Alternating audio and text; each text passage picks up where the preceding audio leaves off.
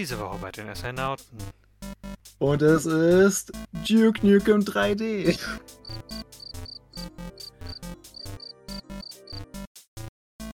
Ich finde, das hier, über das wir gerade reden, das sind tatsächlich Strategiespiele, diese rundenbasierten. Ein Gast mit seinen ganz eigenen Hot Takes. Und ich bin in einer Stadt namens New Dam City gewesen und dort jetzt aufgebrochen. Und es war sehr herzlich auch, weil man geht durch die Stadt, es ist regnerisch. Wochenende davor habe ich besonders viel Overcooked gespielt. Das Zu meiner Zeit haben wir die Töpferne noch selber überkochen lassen. Da brauchten wir dafür keine Spiele. Erfahrung erkennen, Garlic. Nee, Gartic Phone, genau. Das könnte auch aus einem Vario-Spiel sein. aber es gibt Wario Land. Es gibt Varioland, ja. Ich glaube, ich mag mich irren, aber ich glaube, da kommt Varioland ursprünglich her. Doch er irrte sich. Es wäre auch zu absurd gewesen. Es war das zweite Spiel in der Reihe. Das erste, was keinen Mario-Titel hatte, aber nicht das erste. Und ja, ich habe dazu Ja. gerade Handbewegungen gemacht, die niemand sehen kann. Also, Die habe ich ich dachte, jetzt kommt sowas wie, ich habe ein Handbuch nachgelesen für Untertitel. Wer hat der den Duden aufgeschlagen? Aber Ja, geschafft. Kunst des Krieges Aber- gewesen. Oder so, Uh. genau. Schön Sun Tzu nochmal zitiert. Aber eigentlich gibt es keine wirklichen Figuren. Alles nur Fiktion. Figuren gibt es nicht. Letzte Schnellfeuerfrage stellen. Lieblingsstrategie, Lieblingsrundenstrategiespiel. Wa- Warum jetzt so was Schweres? Herzlich willkommen zurück zum Astronauten Podcast mit Folge 25 schon. Ich bin Larry und mit dabei ist es doch wieder Jannis. Hallo Jannis. Hi. Äh, übrigens jetzt halbes Jahr ungefähr her, seitdem wir die erste Folge aufgenommen haben. Ich, oh, Moment mal, ich habe gerade so einen kleinen Déjà-vu-Moment. Aber deswegen ist heute auch ein Gast da und zwar Timo. Guten Abend Timo, wie geht es dir? Guten Abend. Ja, mir geht's ganz gut soweit. Und ich weiß ja schon, was jetzt gleich auf mich zukommen wird. Die erste Rubrik zum Thema, was man in der letzten Woche gespielt hat. Da muss ich gleich zu meiner Schande gestehen, nicht sehr viel, aber vielleicht hat ja einer von euch was Interessantes gespielt. I- Immer diese Gäste, die nichts spielen. So. Wie war es eigentlich mit Klaus damals? War, war, war der auch so, dass er nichts gespielt hat, als wir den eingeladen hatten?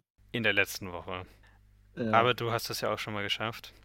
So ist das nun mal manchmal. Ja, ja, manchmal hat man keine Zeit dafür. Aber nicht diese Woche. Diese Woche habe ich viel gespielt. Ähm, Okay, Und ich okay. fange mal mit dem wahrscheinlich Reden wir interessantesten nicht noch an. über anderes Zeug dieser Woche. Äh, Ich wüsste jetzt nichts. Hast du irgendwas gehabt? Gab es was? Äh, warte, war nicht ähm, State Ich of hätte- Play? Ich Oder hätte, ist die noch? die ist glaube ich heute oder an Hey. irgendeinem Tag an de, dieser Woche gewesen, nachdem wir aufgenommen haben. Ich hätte zwei lustige Sachen. Eine nur, um dich zu triggern und ein bisschen zu ärgern. Ja, natürlich. Und eine ist, betrifft Mario Party Superstar, Mhm. das ja diese Woche rausgekommen ist. Ja, ist gut möglich. Ich war Ja. nicht auf der Arbeit, ich habe es nicht gesehen, dass es äh, im Regal hing. Es Aber, ist, ja. äh, es sind ja, ist ja mehr oder weniger eine Compilation von alten Mario Party Spielen von dem N64. Mhm. Und da gab es dann ein Spiel, wo man den Steuerknüppel rotieren musste. Und die meisten Leute haben das mit der Handfläche gemacht. Ja. Deswegen, weil sie dann dort Blasen entwickelt haben und Hautreizungen, hat Nintendo ihnen einen teilweise einfach Handschuhe zugeschickt. Also Handschuhe, mit denen man sonst Sport machen würde. mhm. Und jetzt haben sie in dem in der Compilation haben sie jetzt eine Warnung drinne, das doch nicht so zu machen. Dafür nicht die Handfläche zu benutzen. Das fand ich sehr lustig. ja, gut. Und jetzt das, womit du mich triggern wolltest. Das Guardians of the Galaxy Spiel hat relativ gute Reviews bekommen. Ja, gut, das ist jetzt nicht. Also, ich gönn's dem Spiel immer. Ich bin jetzt nicht jemand, der sagt, ja, ich gönn, ich gönn äh, den Leuten kein gutes Marvel-Spiel. Und es soll besser sein als Avengers. Ja, das ist nicht schwer, glaube ich. Es ist ja auch ein Story-Game und kein, äh, kein Game as a Service, also von daher. Zumindest bisher ist es das. Was gespielt wird. Ja. Okay. Jetzt Äh, zu meiner witzigen Geschichte. Ähm, Ja, das Spiel habe ich schon ewig und ich habe gedacht, naja, jetzt spielst du es mal, hast gerade Bock drauf. Und es ist Duke Nukem 3D.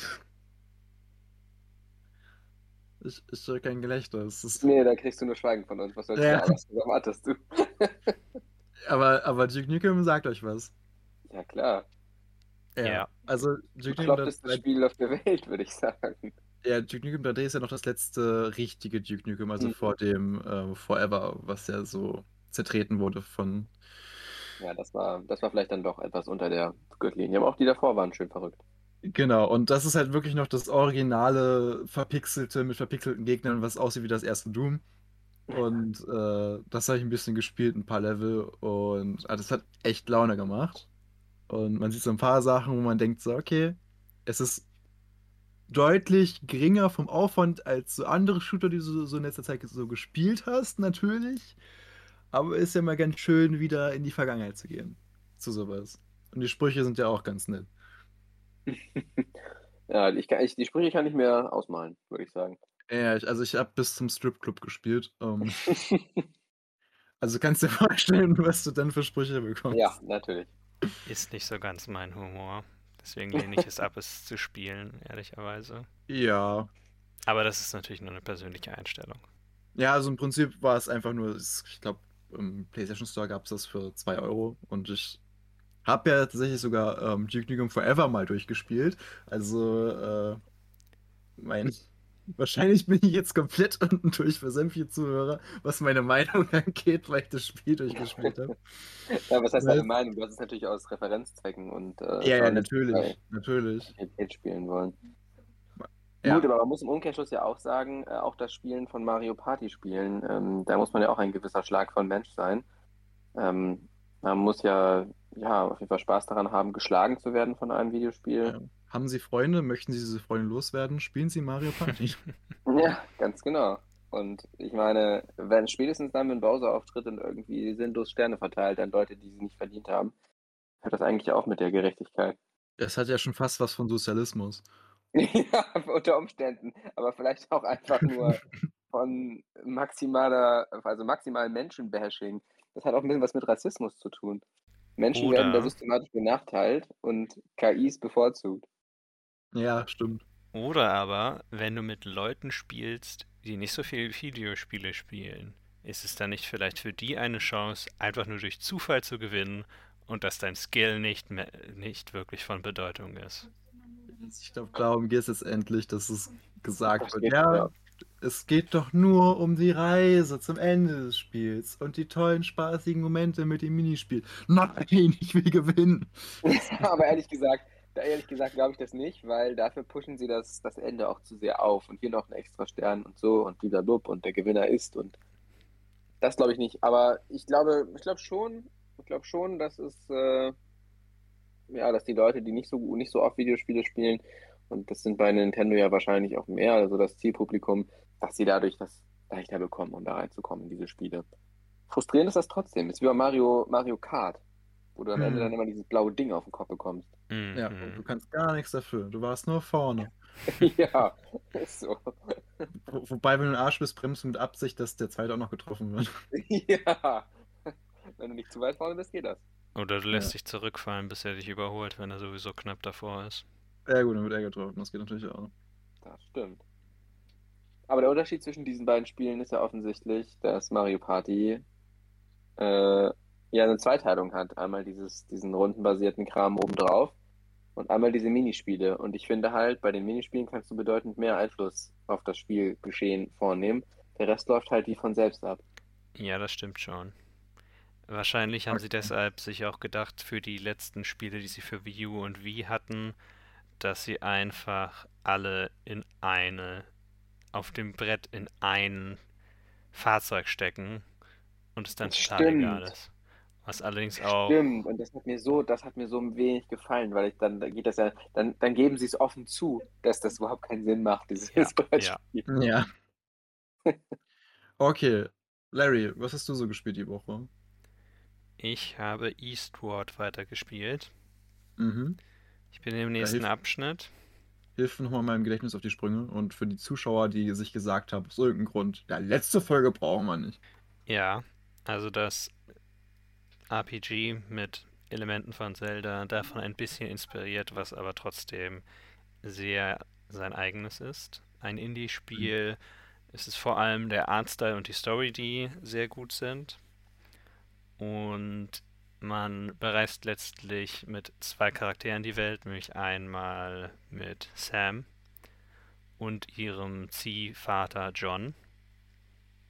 Sam ist diejenige, die die ganze Zeit nur redet, während John stumm ist. Und man muss die Welt vor einem Miasma retten. Wobei es gibt einfach, es gibt diese Bedrohung des Miasmas und man hat etwas damit zu tun.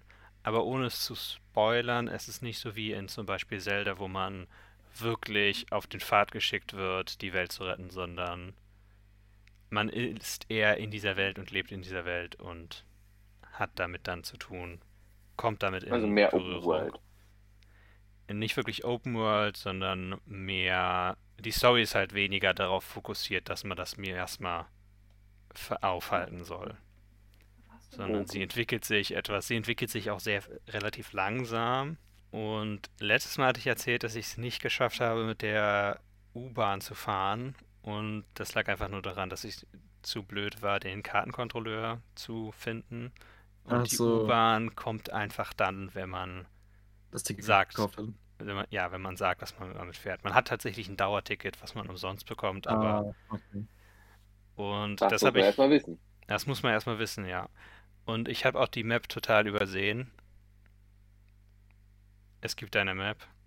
Man weiß eigentlich genau, wo man hin muss, aber ich habe in den ungefähr 10 Stunden, die ich gespielt hatte, nie wirklich darauf geachtet, dass im Menü eine Map ist, weil ich nie zur Map wollte und eigentlich immer wusste, wo ich hin muss. Und es relativ klar war von dem, was die Leute gesagt haben und einfach nur, es gab nicht so viele Wege, die meisten waren dann versperrt und man konnte einfach so ein bisschen durch rumlaufen, es gut genug eigentlich finden. Aber ja, jetzt weiß ich, dass es eine Map gibt. Nach 10 Stunden. Sehr gut. Besser spät als nie, würde ich mal behaupten. Ja. Ich habe euch ein lustiges Zitat mitgebracht. Von Jetzt komm. einer der Figuren sagt über ein Intercom, Are that you guys? No answer. Must be John. Es könnte natürlich auch einfach niemand auf der anderen Seite sein, aber das fand ich sehr unterhaltsam. Ich musste mich da ein bisschen reindenken und dann war ich so, ah, okay. Ja, ja. Der ist, der ist, äh, eigentlich sollte er nicht so lange dauern, dass der ankommt, aber irgendwie. Ja. Und ich bin in einer Stadt namens New Dam City gewesen und dort jetzt aufgebrochen. Und es war sehr herzlich auch, weil man geht durch die Stadt, es ist regnerisch, man hat einen Angriff des Miasmas abgewehrt zuletzt und die sogenannte Prinzessin und Anführerin der Stadt wurde verletzt und ist mit ihrer Schwester aus der Stadt geflohen beziehungsweise verschwunden. Und dann denkt man sich, wo sind alle Bewohner? Und dann verabschieden einen aber einfach alle Bewohner am Bahnhof und die Sonne geht wieder auf. Das war doch sehr schön eigentlich.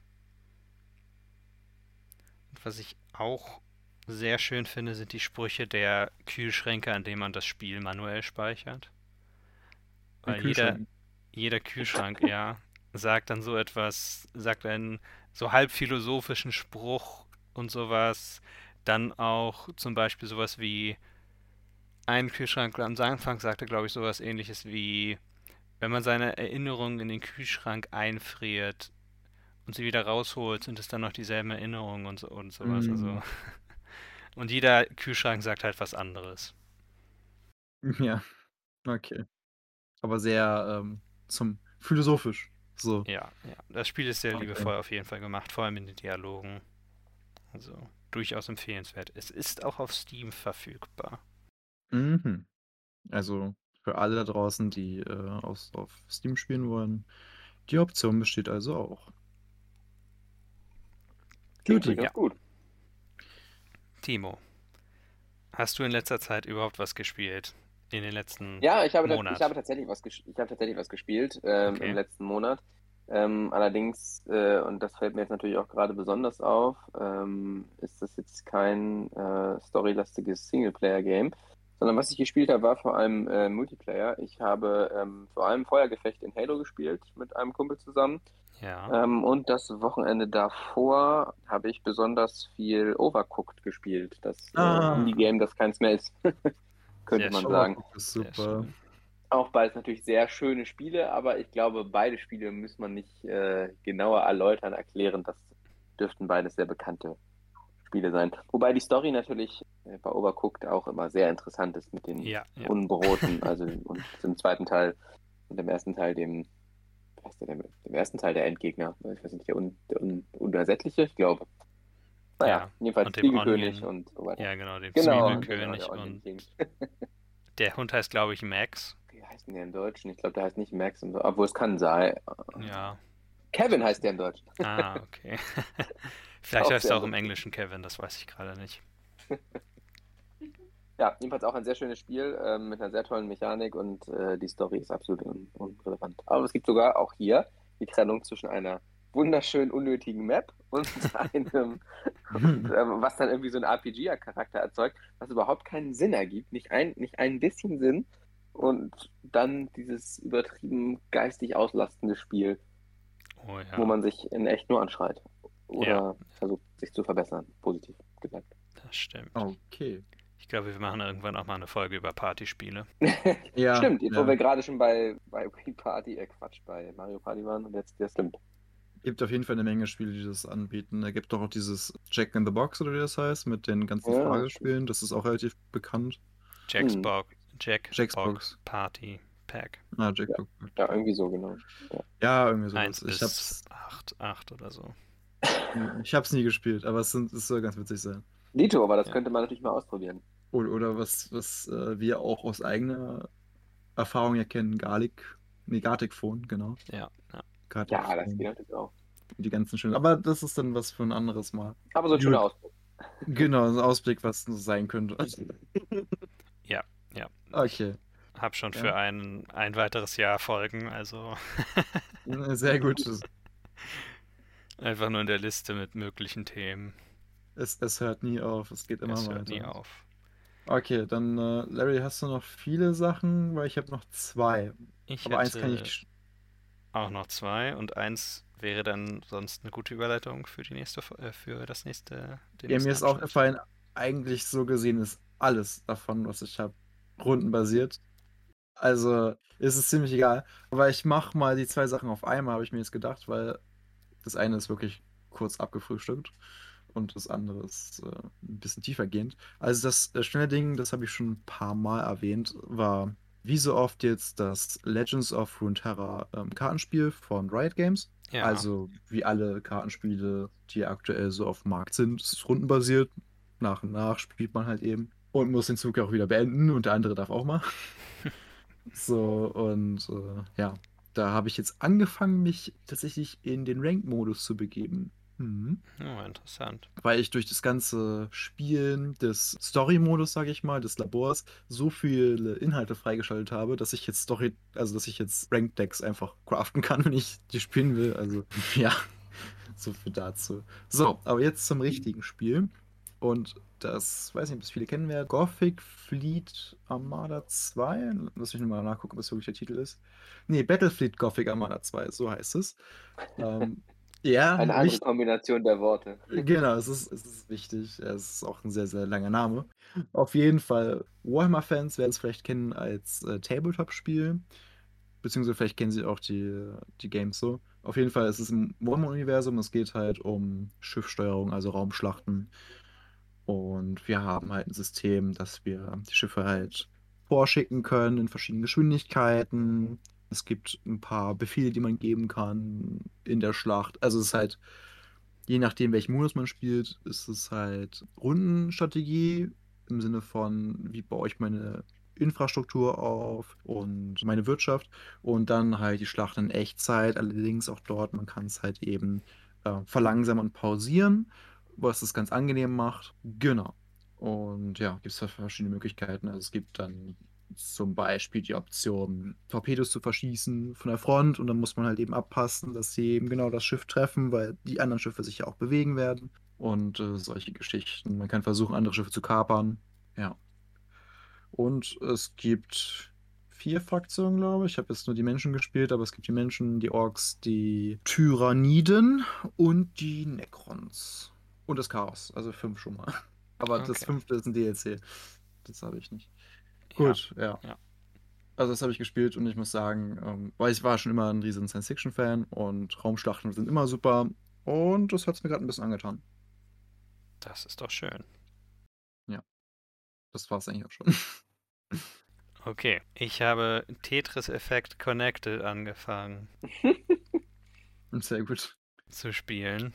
Und ich muss sagen, ich habe vorher nicht so viel Tetris gespielt in meinem Leben. Deswegen wollte ich es auch gerne spielen. Und ich musste natürlich feststellen, dass ich furchtbar bin in Tetris. Weil das einfach nur etwas ist, was man lernen muss. Aber ich bin schon besser geworden. Ist doch gut. Das Lustige bei Tetris Eff- äh, ist, dass man, weil du kannst die Zeit anhalten, in der, oder ich glaube, ich weiß nicht genau, wie die Fähigkeit genau heißt, aber du stoppst die Zeit, Blöcke fallen nicht mehr, du harddroppst sie, das heißt also, du suchst dir eine Position aus und dann fallen sie so, drückst du nach oben auf dem Steuerkreuz und dann fallen sie ganz runter sofort. Und alle le- alle Reihen, die du damit vervollständigst, bleiben, da, bleiben dann unten erstmal und du kannst dann mehr als ein Tetris schaffen. Also du kannst dann mehr als vier Linien gleichzeitig vervollständigen und dann wird es ein Oktaris, Oktateris oder sowas. Also sehr absurd ein bisschen auch. Ja. Und außerdem, weil es in mehr oder weniger in 3D ist, du kannst da die Kamera so ein bisschen verstellen, dass du die Blöcke nicht von vorne direkt siehst, sondern sie so ein bisschen schräg ist und du auch die Oberseite siehst. Und es, was ich leider feststellen musste, war, dass auf einem schwarzen Hintergrund meistens ist, mit allen möglichen verrückten Lichteffekten, ist es manchmal, wenn ich müder bin und meine Augen müder bin, ist es doch etwas anstrengend für die. Deswegen ist es fast so wie Virtual Boy Tetris für den Virtual Boy. Nur nicht in Rot und mit mehr Musik. Virtual Musik Boy ist gut. Tetris. Aber, Ja. aber was, ist, was ist denn der Virtual Boy? Das war eine die erste VR-Konsole, Ah, die man zum, also vielleicht gab es noch eine vorher von Nintendo in den 90ern tatsächlich noch. krass, das ist ja wirklich Und- ewig, ja. Ja, ja, Gott, sieht verrückt aus. Ich habe es gerade mal gegoogelt. ja. Nichts von gehört gehabt. Das ist, sie haben irrsinnig wenige davon verkauft. Es gibt, glaube ich, also es kommt drauf an, auf welche Region du guckst. In Japan sind mehr Spiele darauf für rausgekommen, die da exklusiv sind, als hier. Aber es gibt, glaube ich, nur eine Handvoll Spiele. Aber es gibt Wario Land. Es gibt Varioland, ja. Ich glaube, ich mag mich irren, aber ich glaube, da kommt Varioland ursprünglich her. Das ist cool. Das ist dann wirklich ganz lustig. Ja, und es ist, es war halt einfach irgendwie dieses, es ist eins dieser ko- komplett seltsamen Nintendo-Produkte, wenn man mal ehrlich ist. Ja, so wirkt es auch. Es ist halt komplett rot, ne? Alles ist Ja, komplett ja. rot. Das hätte man vielleicht oder, oder müsste man vielleicht nochmal erwähnen für Es gibt Unwissende. Zwei Farben, Rot und Schwarz, und die Spiele sind halt Ja, relativ rot, rot und die Abwesenheit von Rot, würde ich sagen. oder so, kann man das auch sagen. Es ist halt, es ist in 3D, aber es wurde halt, ja, es sieht schlimm aus. es sieht schlimm aus, es ist schlimm für die Augen, es ist sehr schlimm für die Ja. Augen. Absolut. Und äh, dementsprechend kann ich jetzt auch verstehen, was du meintest mit dem Bezug zu Tetris, denn äh, das Tetris ist dann auch in verschiedenen bunten Farben irgendwie äh, eingefärbt, nicht wahr? Mal rot, mal grün, mal blau. Mhm. Ja, also Tetris-Effekt könnte dich eventuell tatsächlich interessieren, Timo, wegen der Musik. ja, das ist. Zum einen ist die Musik recht gut und zum anderen ist sie so ein bisschen mit dem Spiel synchronisiert. Das heißt, Das wenn du Linien vervollständigst und alle sowas oder Blöcke drehst, dann ist das nochmal eine Art zusätzliches Geräusch, was dann zur, dazu beiträgt, wie die Musik sich auch entwickelt. Und im Verlauf eines Levels, weil es gibt immer Level und du musst eine Anzahl von Linien vervollständigen, zumindest im Journey Mode. Und dann kann es halt sein, dass irgendwann droppt halt der Beat und die Musik verändert sich nochmal und so weiter. Also das ist recht interessant. Das wäre tatsächlich ganz interessant für unsere nächste Folge zum Thema, ich hoffe, das spoilere ich nicht, zum Thema Musik ja, ähm, in. Videospielen. Da würde ich gerne nochmal reinschauen. Ähm, Gerade so Interaktives ist natürlich Ja. total spannend. Wie konntest du es wagen? Das kommt am Ende, ans Ende der Folge, nicht an Anfang. Naja, es ist ja nicht nächste Woche. ja okay. Es ist ja nicht nächste Woche. Ich würde genau. nur meinen Senf dazu geben, alles gut. Okay. Juti. Okay. Ja, Ein letztes Spiel sagen- hätte ich noch. Und dann Ach kommen so, wir damit. ich, wollte- ich, ich wollte sowieso gerade fragen, Thema. wie du von daher rüberleiten wolltest, aber dann Ja. äh, ergibt sich das wahrscheinlich. Genau. Hauen sie raus. Ich habe Resnov gespielt. Battle for Resnov. Stimmt, das habe ich natürlich auch gespielt. Das habe ich Ja. vergessen. Ja, Ich habe gelogen. Ich bin, Das ist ich ja bin auch der, ich super. bin der Gast und ich lüge direkt. Das ist ja grausam. kannst nicht mehr Aber- wiederkommen. Ich, ich glaube, mit Westnov haben wir mal schon öfter von erzählt, oder? Ja, ich, Glaube ich. vielleicht einmal kurz. Also es ist einfach ein kostenloses tatsächlich Strategiespiel. Fantasy-Setting und rundenbasiert. Ja, total süß gemacht dafür. Genau, Ja. total süß gemacht. Pixel Art Style ist richtig hübsch. Genau. Existiert schon seit, ich glaube, irgendwann in den 2000ern. Ist Und ist immer fair. Ist Es ist- überhaupt nicht fair, aber, aber, wie ich, aber wie ich durch Larry erfahren habe, hat sich das Spiel in den Zeiten, in denen es existiert, auch nochmal sehr stark gewandelt, nicht wahr? Die Draken sind auch, Ja. auch überarbeitet worden. Die Draken sind sehr stark überarbeitet worden. Die sehen jetzt runde aus und sie haben, die Charaktermodelle haben mehr Tiefe. Und vorher waren sie so. Also sie sehen jetzt so ein bisschen aus, wie man sich meistens Fanta Fantasy-Drachen vorstellt, von der Schnauze her. Und vorher hatten sie sehr viel dünnere Schnauzen. Und weil die Grafik natürlich auch damals und die Modelle auch noch geringer waren, ging das Maul, die obere Hälfte des Mauls einfach nur so nach oben, wenn sie eine Attacke gemacht haben. Und es sah nicht wirklich aus, als würde das zusammenhängen, sondern es sah einfach nur so aus, als hätte man da ein Gelenk eingebaut und dann ging Mhm. es nach oben und mit einem sehr scharfen Winkel und alles. Am besten sind noch die Untoten, finde ich. Die spielen sich super. Ja, die finde ich übrigens auch toll. Warum finden wir die eigentlich super? Na gut, äh, da gibt es vielleicht auch andere Übereinstimmungen mit Golgari-Liebe und so. Aber äh, es ist definitiv ähm, eine sehr, auch eine sehr schwierige Frage. Die sind wahrscheinlich alle schwierig. Ich bilde mir immer ein, dass die Untoten irgendwie am schwierigsten sind und die Draken am leichtesten. Aber ich glaube, das stimmt nicht, weil dann die Draken halt sowas von überteuert sind, dass das halt wiederum auch schwierig ist, die zu spielen auf irgendeine Weise. Ja, das stimmt. Man muss einfach nur schlau genug sein. Ja. Das ist das Problem. Und dann kannst du Draken sehr gut mit Kälte und Stich kontern. Stimmt natürlich auch. Achso, eine Sache, die man natürlich vielleicht bei diesem Spiel noch erwähnen muss. Es gibt eine Einheit, das ist der Baum. Die ist in einer, in einer Fraktion, die ist sowieso schon sehr gut, in Mhm. meinen Augen. Dass es dann auch noch diesen Baum gibt, in, also relativ kostengünstig im Vergleich zu den Draken, super viele Leben und eine super starke Attacke. Da fragt man sich, was ist denn der Nachteil von dieser Einheit? Ja, der Nachteil ist dann die, die Laufgeschwindigkeit, also die Laufweite im Endeffekt. Ja, und vielleicht auch die relativ hohen Kosten. Ist das nicht auch anfällig gegen Feuer oder so? Ja, So ist es, sehr anfällig gegen Feuer, aber ansonsten gegen nichts. Und das ist irgendwie ein doch durchaus sehr, sehr unfaires Einheitenkonzept.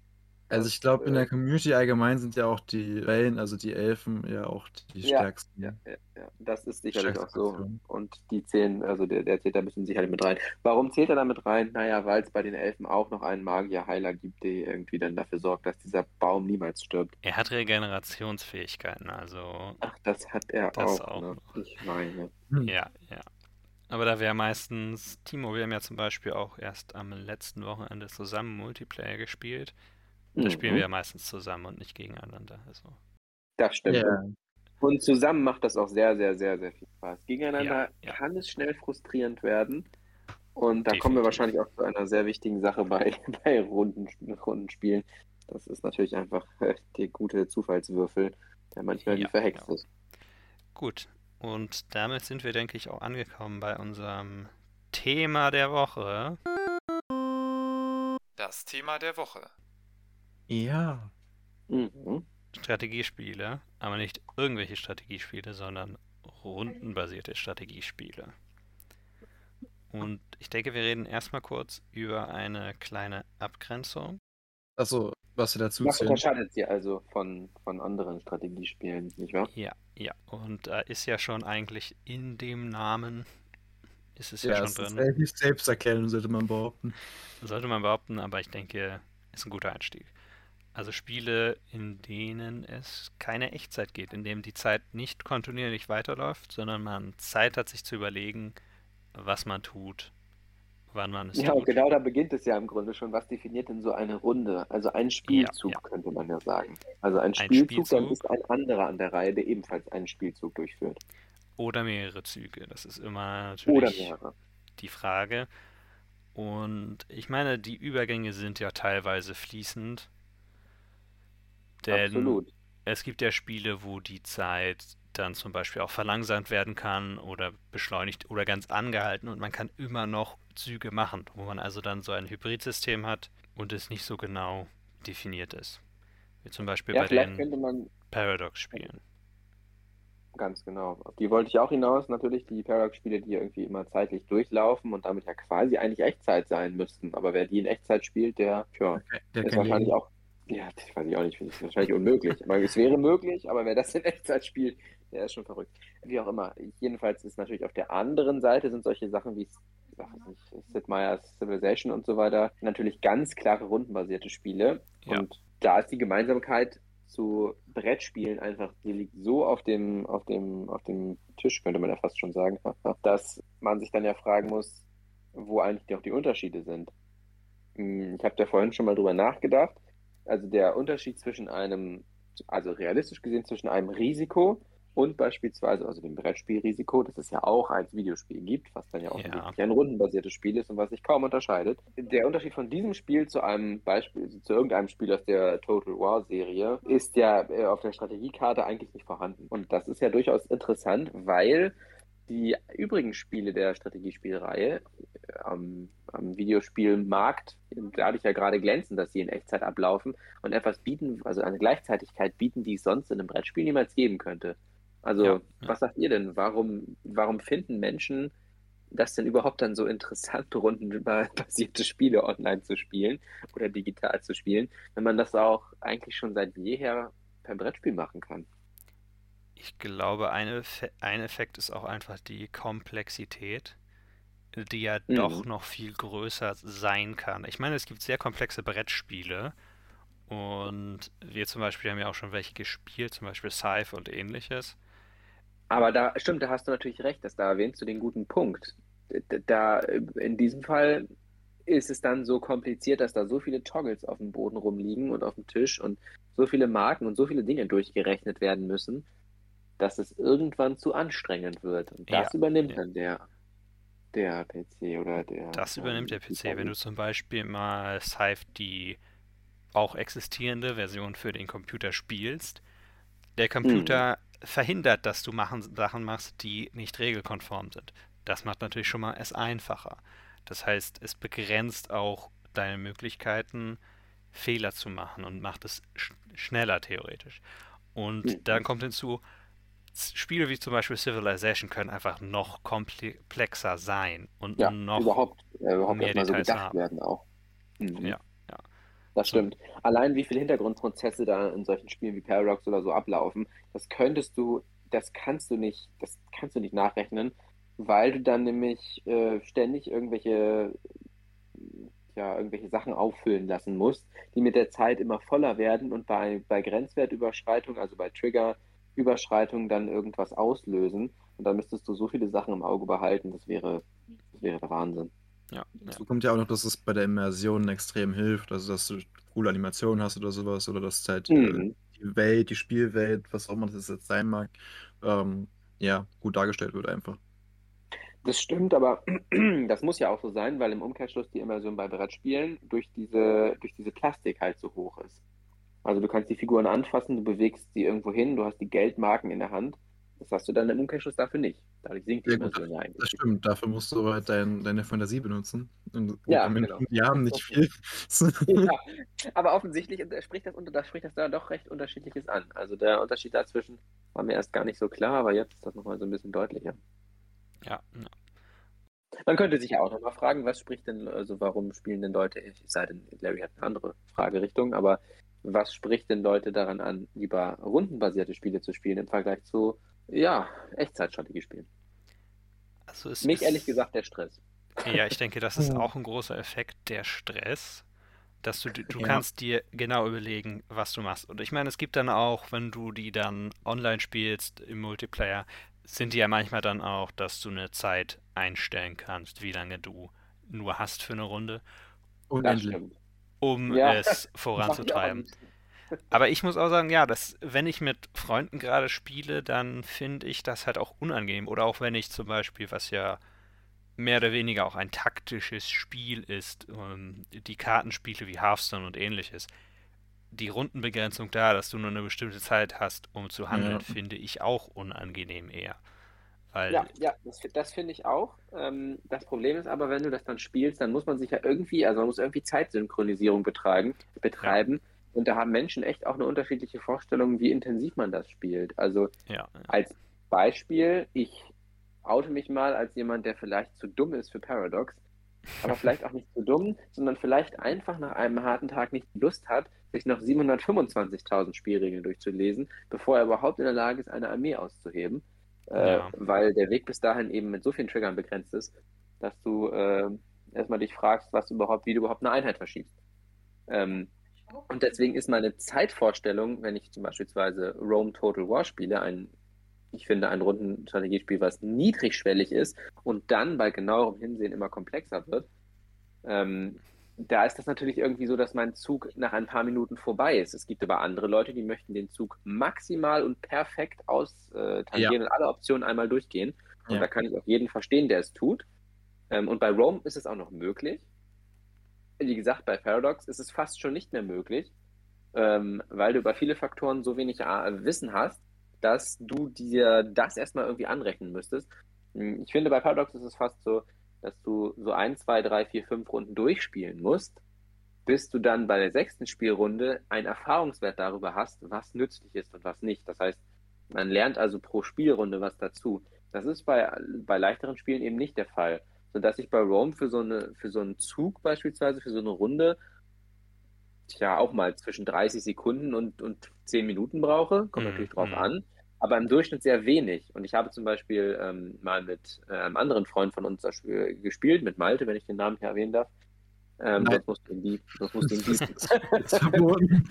ja, Leute der jedenfalls hat wirklich versucht, mit je, also mit allen, mit allen maximalen Mitteln aus jedem KI-Gegner noch fünf Geld rauszukrümeln, fünf Gold Ja. rauszuholen Mhm, und den immer zu anzubetteln quasi. Das kann Ja. man natürlich machen, dann maximiert man seine Chancen, aber das finde ich dann doch wieder auch zu anstrengend. Also, ja, Ja, was man nicht mit unterschiedlicher Zeit wahrnimmt. also ich würde halt sagen, bei Paradox ist irgendwie das Problem immer, nach einer gewissen Zeit, egal wie gut du es managst, wie oft du auf Pause drückst, äh, und dein Imperium wird immer größer Ich und höre größer. Nichts. Du hörst nix. Hörst du jetzt was? hörst du mich noch? Jetzt höre ich dich wieder, Larry. Janis höre ich leider nicht. Dann, dann, Aber Larry dann- hört mich. Ich Jetzt höre ich dich. wieder. Okay, gut. Okay. Gut, also nochmal. Ähm, Paradox-Spiele. Das Problem, was ich da meistens sehe, ist halt, du kannst versuchen, das mit Pauseknopf und ja, mit so viel Liebe zum Detail wie möglich perfekt zu gestalten. Und irgendwann kommt der Punkt, wo du einfach denkst so, ich habe keine Ahnung mehr, macht was ihr wollt. So, ich habe andere Dinge zu tun. Ja, Weißt du, welcher Punkt nämlich noch kommt, Janis? Es kommt oft der Punkt, da bist du, ich nehme mal, ne, offensichtlich interessiert mich die Antike als Zeitsetting am meisten. Ich nehme also mal das Imperator Rome als Beispiel. Dann bist du irgendwie Sparta und hast es irgendwie geschafft, so zwei, drei Nachbarstaaten einzunehmen und fühlst dich wie der große Hecht. Und in Wirklichkeit bist du natürlich gar nichts auf dieser Karte. Und Makedonien überlegt sich irgendwann, so wie das jedes große Land macht, welches kleine Land kann es jetzt mal eben wegschlucken? Und dann kommt, und das ist bei Paradox ganz klar, dann wirst du nicht als ähm, Spieler wahrgenommen, mit dem die KI in irgendeiner Weise so gehen muss, dass der Spieler noch Bock auf dieses Spiel hat. Du wirst einfach gegen die Wand geschleudert und zertreten. Weil wenn Makedonien dir den Krieg erklärt, dann überlebst du das zwei, was weiß ich, man kann ja Runden sagen, aber in dem Fall vielleicht zwei Jahre oder so. Und du hast null Chance, obwohl du dich vorher so angestrengt hast. Ja. Und das ist natürlich auch sehr spannend bei Paradox. Das ist natürlich auch das Tolle, aber auch das, also wenn du da was geschafft hast, dann ist das besonders toll, weil du weißt, was passieren kann, sag ich mal. Das ist tatsächlich das, was mich von Paradox abschreckt. Zum einen ist es dieser gewaltige Simulationscharakter von Crusader Kings und Ja. Imperator Rom und ähnliches, wo ich mir dann einfach denke, will ich wirklich simul habe ich Lust darauf zu simulieren, wie dieses Imperium sich im Laufe der Geschichte schlägt? Und da muss ich ehrlicherweise sagen, nein, dauert mir zu lange. Und dann ist der Und es Effekt dauert einfach. auch wirklich lange. Das ja. dauert wirklich lange. Und dann ist das andere einfach nur, dass ich immer das Gefühl habe, es geht nicht wirklich. Das Endgame und das Endziel ist nicht, dass du dein Imperium damit gewinnst oder ähnliches, sondern es geht wirklich nur darum, das für ein paar Jahre zu simulieren und dann zu sehen, wie alles ruiniert wird. Von Das Ja. ist vollkommen richtig. Das ist in allen Paradox-Spielen. Das ist so. Bei, auch bei Stellaris zum Beispiel ist es so krass, weil ja auch gerade zum Endgame hin diese Events kommen, die das Spiel komplett verändern. Und es einfach so, ja, so Aspekte gibt an diesem Spiel. Also sowieso, falls du Krieg führst gegen eine andere Fraktion und du nimmst einen Planeten ein, kann das deine ganze Wirtschaft zerstören, einfach aus dem Grund, dass du es nicht vertragen kannst, diesen Planeten zu schlucken. Aber du hast den halt plötzlich, weil du halt Krieg führst mit denen. Mhm. Oder halt ähm, von außen kommt irgendeine Alienrasse und vernichtet alles, schluckt alles. Oder ähm, du bist in der Nachbarschaft, hast so eine schlafende äh, alte Rasse, die extrem ähm, fortgeschritten ist und die entscheiden halt, ja gut, wir wachen jetzt auf. Oh, und den Typen, den nehmen wir mal mit. Den machen wir mal platt. So, Ja, das erinnert mich, wie gesagt, an Makedonien. Das ist ja kein Ja. Unterschied. Die ignorieren dich 20 Runden in Grund und Boden. 20 Runden, ich, ich rede mal in Runden, das ist keine Runde.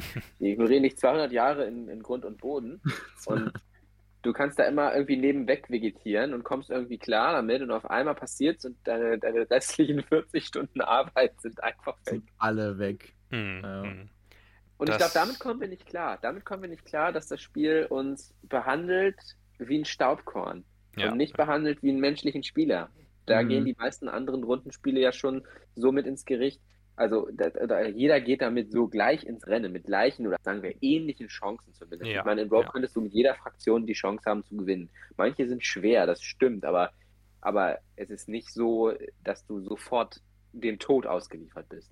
Oder zum Beispiel in Civilization, das ist ja auch so, wenn Genau, du die genau. Schwierigkeit höher stellst, ist es einfach so, dass der KI-Gegner unglaublich viele Boni kriegt und deswegen Ah, du ja. verlierst. Aber ansonsten hast du ja die gleichen Chancen. Und ich fand, als ich Civilization angefangen habe, habe ich es auch nicht wirklich verstanden, die erst, das erste Mal, als ich es gespielt habe, weil es ja doch auch relativ komplex ist. Ist relativ viel, was man wissen muss. Ja. Ja, ja.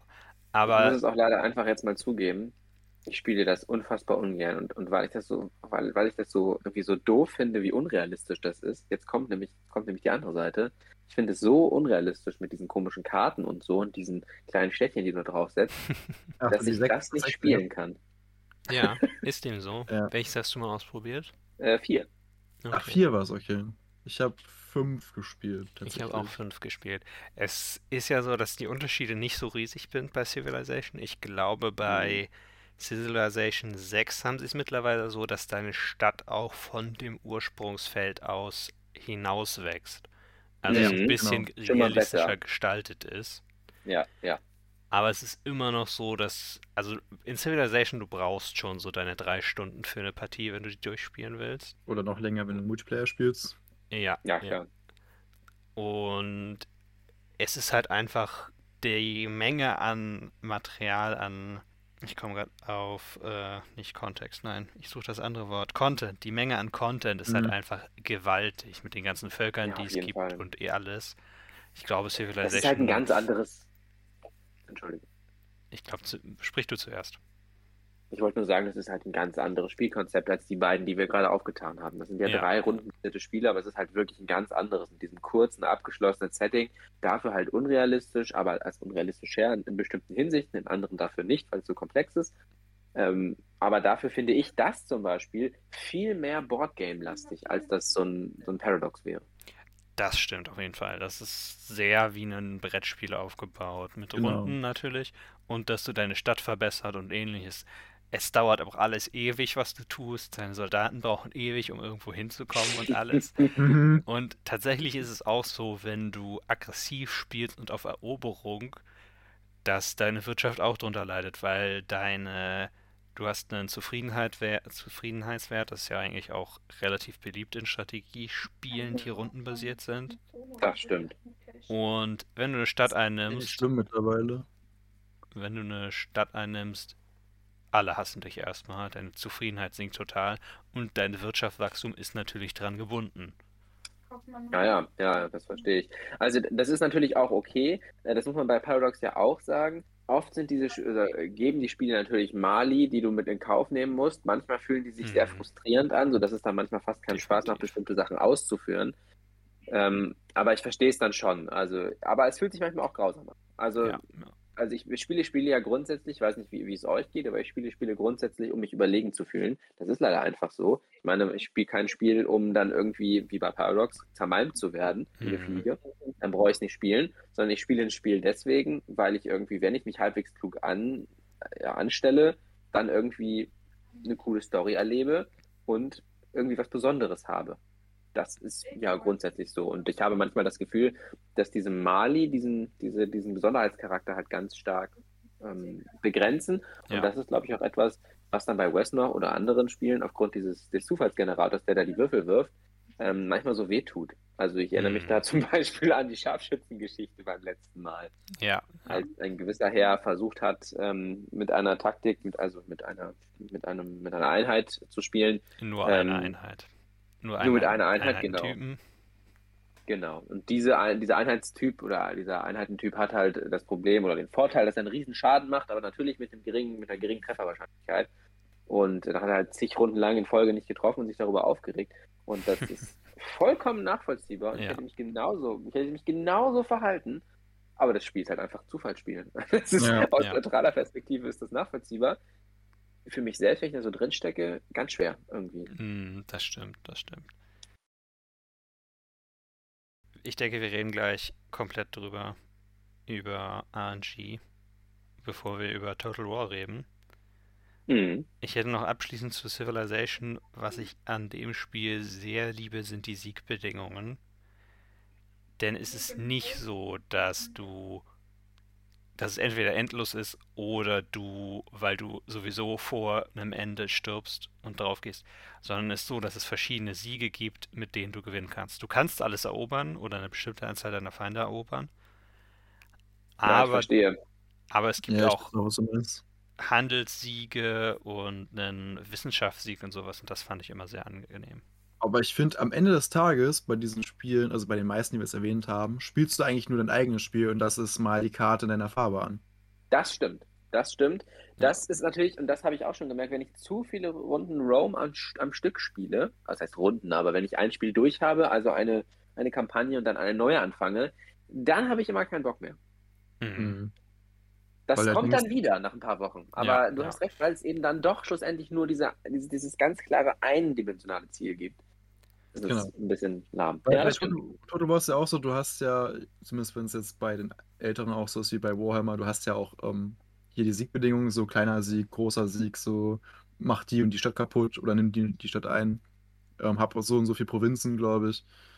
Sowas gibt es ja schon, aber es ist halt ein ziemlich langweiliges Ziel, sagen wir mal ehrlich. So ist, Ja, das, das ist so. Also schlussendlich ist das ein Einnehmen halt der, der Hauptcharakter. Also nein, das ist, äh, ist tatsächlich so, dass sich das gewandelt hat. Rome 2 hat das eingeführt mit den verschiedenen Siegbedingungen. Mhm. Davor war es nicht so. Also Shogun hatte, wobei Shogun weiß ich jetzt gar nicht bei Shogun 2. Ähm, Ich auch Da weiß nicht. ich's gerade das ist das Einzige, was ich nicht, aber- gespielt habe. Ja, Hm. und das ist, das ist das Einzige, was ich am wen also was ich wenig gespielt habe. Ich habe es gespielt, aber ich habe es zu wenig gespielt, um mich daran zu erinnern. Ich kann jedenfalls sagen, bei Medieval 2, da vorher, also vor Shogun, da gab es das noch nicht und bei Rome 1. Und ähm, da war es tatsächlich, gab es eine große und eine kleine Kampagne und da hatten alle Fraktionen gleichzeitig entweder ein kleines Ziel, da musste man eine bestimmte Provinz oder zwei Provinzen einnehmen und irgendwie zehn weitere. oder die große Kampagne und Kampagne sah bei allen gleich aus, 50 Regionen und also 50 Provinzen und Rom. Im Endeffekt also ähm, alles, könnte man sagen. Und das hat sich schon gewandelt, aber ich finde, das spürt man nicht. Da hast du recht. Da muss ich dir zustimmen, Johannes. Das ist irgendwie zu eindimensional. Dafür ist Ja. das Wirtschaftssystem zu eindimensional. Hm. Aber darum geht es auch nicht. Wenn die das Wirtschaftssystem noch so aufplustern würden wie bei Paradox, Junge, Junge, dann wird das Spiel aber bald auch nicht mehr spielen. Also ich zumindest fände es dann zu anstrengend. Nee, also ich finde es auch schon so bei Warhammer haben sie ja teilweise, dass manche Fraktionen verschiedene Währungen haben. Also nicht nur Gold, sondern Ja. irgendwie noch Korruption Genau. und sowas. Und das musst du auch noch managen. Neben der Zufriedenheit in der Bevölkerung. Und du bist ja schon so, Ah, genau. wow, jetzt habt ihr Ja. noch was hinzugefügt. Kommt mal runter, Leute. So. Ist wirklich so. Das ist wirklich so. Das, das finde ich auch. Also dabei, weil, weil man ja tatsächlich alles immer versucht outzumaxen, um dann, dann irgendwie in den Schlachten eine Chance zu haben. Das ist ja das Problem. Also diese Kampagnenkarte nur outzumaxen wäre ja an sich okay. Aber das Problem ist, dass das erst dann irgendwie Sinn macht, wenn dieser, ja, also wenn es, wenn es dafür gesorgt hat, dass deine Armee so gut ist und du die in einer so guten Lage hast, dass du irgendwie die Chance hast, eine, in, ja, den nächsten Fight zu gewinnen. Ansonsten fliegst du raus. Und dann ist dieses ganze Outmaxen auch vorbei. Mhm. Ja. Ich habe wirklich nicht, Also eine ganz andere Gewichtung. Ja, ich habe wirklich nicht viel Total War gespielt. Die Schlachten sind noch in Echtzeit, oder? Wenn ich das jetzt Ja, richtig. ja. Die Schlachten Okay. sind in Echtzeit und das ist das Ja. hybride System da dran, Mhm. wie du vorhin schon gesagt hast. Genau. Okay. Ja, das finde ich sicher. macht aber auch diesen Reiz aus. Ja, das würde ich auch durchaus unterschreiben, dass man also dann, weil in den meisten Echtzeitstrategiespielen ist es ja dann so, dass man immer auch seine Produktionsstätten sehr viel stärker beschützen muss und das natürlich immer ein, eine Gefahr ist, die die ganze Zeit über dem schwebt. Ja, und klar. in einem rundenbasierten System kannst du das natürlich dann, weil das ja dann von der Schlacht ein bisschen abgegrenzt ist und sie, es kann nicht einfach ein Reiter her ankommen, ohne dass du es bemerkst, sondern das merkst du schneller dann natürlich. Das merkst du schneller, das ist auch ein bisschen realistischer, dass du schneller merkst. Allerdings kannst du meistens, das heißt meistens, aber du kannst unter Umständen nichts dagegen tun. Ja. Ja, das ist dann so, du siehst die Szene und bist so, oh, jetzt habe ich da niemanden hinten gelassen. Mhm. Und das tut auch weh. Und meine ganzen Bogenschützen stehen da drüben. ich finde das Schöne, ich finde das Schöne an Romus und das, das ist eben das, worüber wir eigentlich noch äh, äh, reden wollten eben. Also das Schöne ist, dass du eben nicht so viel RNG in Bezug auf diese, dieses letztendliche Fighten hast. Du Ja, hast das ja. Gefühl, du hast es in der Hand, dass dein schlauer Geist und deine kluge Vorsicht, dass du mehr, was weiß ich, Kavallerie oder, oder mehr Bogenschützen produziert hast, dass deine kluge Vorsicht dafür sorgt, dass du den Spieler oder den Gegenspieler oder einen der Fraktionen, wie auch immer, austrägst. Und nicht dieser blöde Würfel. Denn Ja. der Würfel sorgt ja schlussendlich dafür, dass ihr eigentlich konkretermaßen, zumindest vom Würfelglück her, dieselben Chancen habt. Hast du aber nicht. Bei Rome spielst du das Ding selber aus und bist dann selber dafür verantwortlich. Und der, der, ja, das Würfelglück bleibt im Endeffekt auf kleiner Ebene natürlich trotzdem noch bestehen zwischen den Einheiten. Ähm, ist aber natürlich viel geringer, weil du dann schon sagen kannst, welche Einheit gegen welche gewinnen wird. Das ist dann mehr wie Schere, Stein, Papier. Ich Hm. muss auch dazu sagen, fand ich richtig cool. Im Warhammer haben sie jetzt verändert, wie das Auto-Resolve-System funktioniert. Jetzt siehst du tatsächlich direkt, wie viele Einheiten du verlieren wirst, wenn du es drückst. Ah, Also-. Das ist cool. Das ist echt cool, weil dann du überlegst, okay, lasse ich das so, gefällt mir das Ergebnis oder spiele ich es jetzt? Weil normalerweise sagst du eh, okay, ich drück mal drauf, wird schon passen und dann so, oh scheiße, jetzt muss ich nochmal neu laden und das selber spielen. Das ist ja Ja. Ich, find, ich, finde vor allem, ich finde vor allem, dieses Auto-Result-Ding ist so ein Käse, weil dahinter null Taktik steckt. Da, eigentlich müsste der Auto-Result-Rechner erkennen, du hast da 20 Bogen oder sagen wir 18 Bogenschützen und Mhm. zwei schwere Infanteristen. Dann Ja. müsste ja relativ klar sein, was deine Taktik ist. Das kannst du ja ganz klar ableiten. Was macht der Auto-Result-Typ? Der lässt dir einfach klar drauf, offensichtlich muss es so sein, einfach draufrennen und dann Mhm. mal gucken, wer überlebt. Na, dann gewinnt eine Bogenschützenarmee natürlich niemals. Deswegen glaub, sind Pferdebogenschützen auch immer ganz schlecht. Tatsächlich ist es, glaube ich, so, dass er ähm, die erste Einheit in der Reihe nimmt und die gegen die erste Einheit kämpfen lässt und das geht die Reihe rum durch, bis äh, Ich alle weiß einmal es gar nicht. Wenn es so sein sollte, also ich habe so viele Runden gespielt, ich glaube, ich habe über 4 4.000 Stunden in dem Spiel verbracht, 4.000, 5.000 Mhm. wahrscheinlich eher. Ich, und ich weiß das nicht mal, macht mich traurig, aber egal. Aber sollte es so sein, würde ich genauso upragen, wie wenn er die einfach generell so aufeinander rennen la- lassen Ja, würde ja. oder durchgemixt. Es ist das ist kompletter Unsinn. So würde niemand spielen. Das ist komplett, Ja. komplett gegen das Spiel. Also, Ja. Seid es mit Absicht auch so gemacht, damit du nicht so viel den Auto-Result einsetzt, weil das ist natürlich eigentlich nicht das, worauf das Spiel. Ja, aber so Ja, bei manch, ja. manchen Gegnern denkst du halt echt so, okay, das ist jetzt einfach nur so drei Generalarmeen, weil die KI Ja. irgendwie sich gedacht hat, hey, ich brauche Generäle, das sind günstig. Äh, da willst du halt nicht gegen jeden Einzelnen selber kämpfen, weil das echt nervig ist. Ja. Ja, das ist wahr. Es gibt ja auch einen ähnlichen Modus in Schlacht um Mittelerde 2, nämlich den Ringkampf, wo du also auch wie Mhm. in Rome eine Karte hast. Ich weiß gerade nicht mehr genau. Es ist schon lange her, dass ich das gespielt habe, weil es leider nicht mehr auf Ich erinnere mich nicht mehr aber, gut zu spielen das, ist. das, das gab es, ich erinnere mich, wo sogar das Auenland äh, im Gebiet war. Ja, aber das ist auch, meine ich, rundenbasiert, der Übersichtsmodus und das Auto-Resolve ist auch scheiße. Funktioniert Leute, nicht ich erinnere mich an noch was. Aber genau jetzt, Larry, wo du es sagst, ich erinnere mich daran, dass Star Wars Empire at War auch so einen Modus hatte. Mhm. Äh, Star Wars Empire at War hatte auch. Automatische- Ja, genau, es war ja die normale Eroberungsgeschichte. Der normale Genau. Spielmodus eigentlich. Ähm, da gab es auch das Auto-Resolve, ja. Stimmt. Ja, nein, vor allem, vor allem gab es eben auch da die Hybridisierung. Das war mir erst gar nicht klar. Es gibt ja sowohl den Echtzeitbereich als auch den, äh, den rundenbasierten Nee, Bereich. Ist der, der Kartenbereich ist nicht rundenbasiert. Der ist in Echtzeit.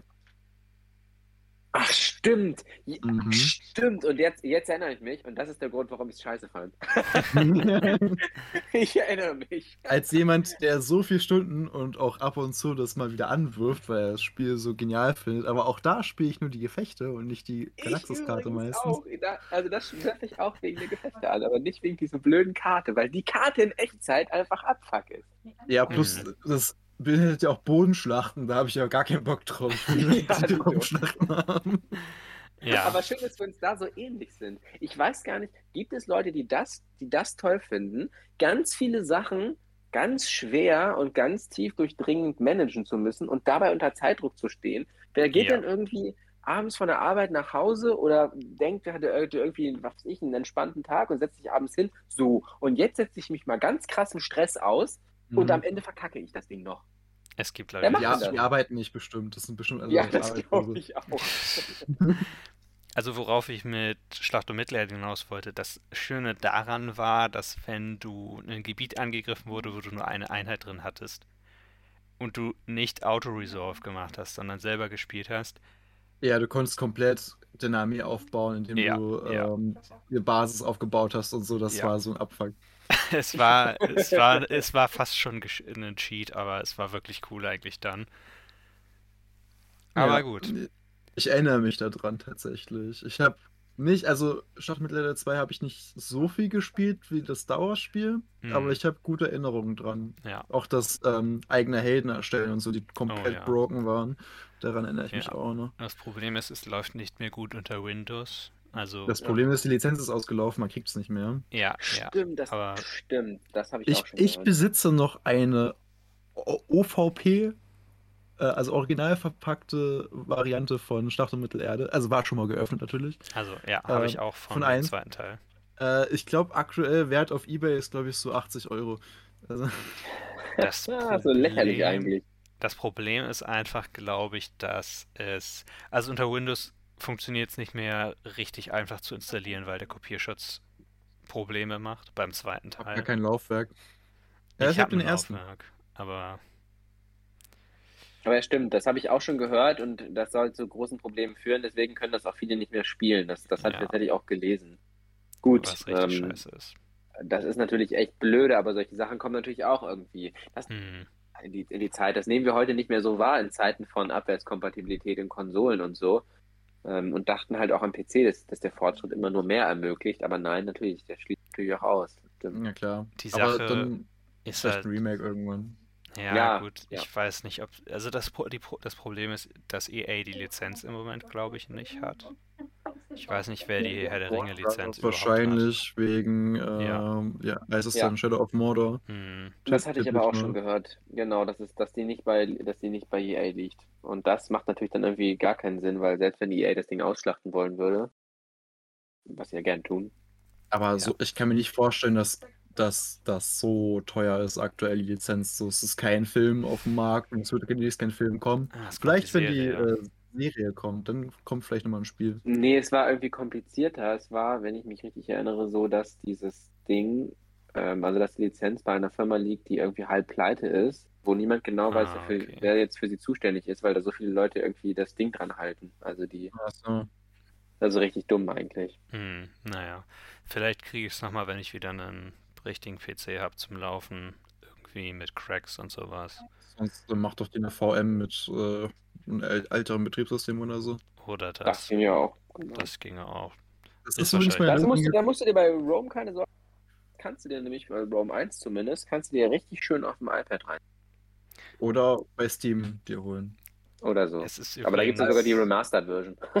Ja, plus, ähm, ich habe gehört in einem Video, wo ich mich nicht erinnern kann, wer der YouTuber war, der es gemacht hat, aber äh, da wurde gesagt, dass Rome 2 das beste Total War sein soll. Tja, äh, wer, wer soll das, also das, das war natürlich das beste Total War, das, das rausgekommen ist, aber gerade am Anfang wurde es sehr Ja, am abgehatet, Anfang war es viele am Sachen. Anfang war es scheiße buggy, das weiß ich nicht. Ja, und es war auch super ungebalanced und das wurde aber echt besser und tiefer. Aber ich finde, manchmal ist auch ein bisschen anstrengend, dass sie da in dem Spiel noch rumfummeln. Das finde ich Mhm. übrigens, und das muss ich jetzt nochmal ganz ehrlich sagen, ich also tut mir leid für alle Zuschauer, die Paradox-Spiele lieben. Ich finde sie auch total cool und gucke sie mir total gerne an, aber ich kann sie nicht spielen. Und ein weiterer Grund dafür ist, dass wenn man sich gerade reingefuchst hatte, Ja, dann hat, und dann hat man selber mal Makedonien gespielt und hat irgendwie den halben Osten da eingenommen und war schon kurz vor Ägypten.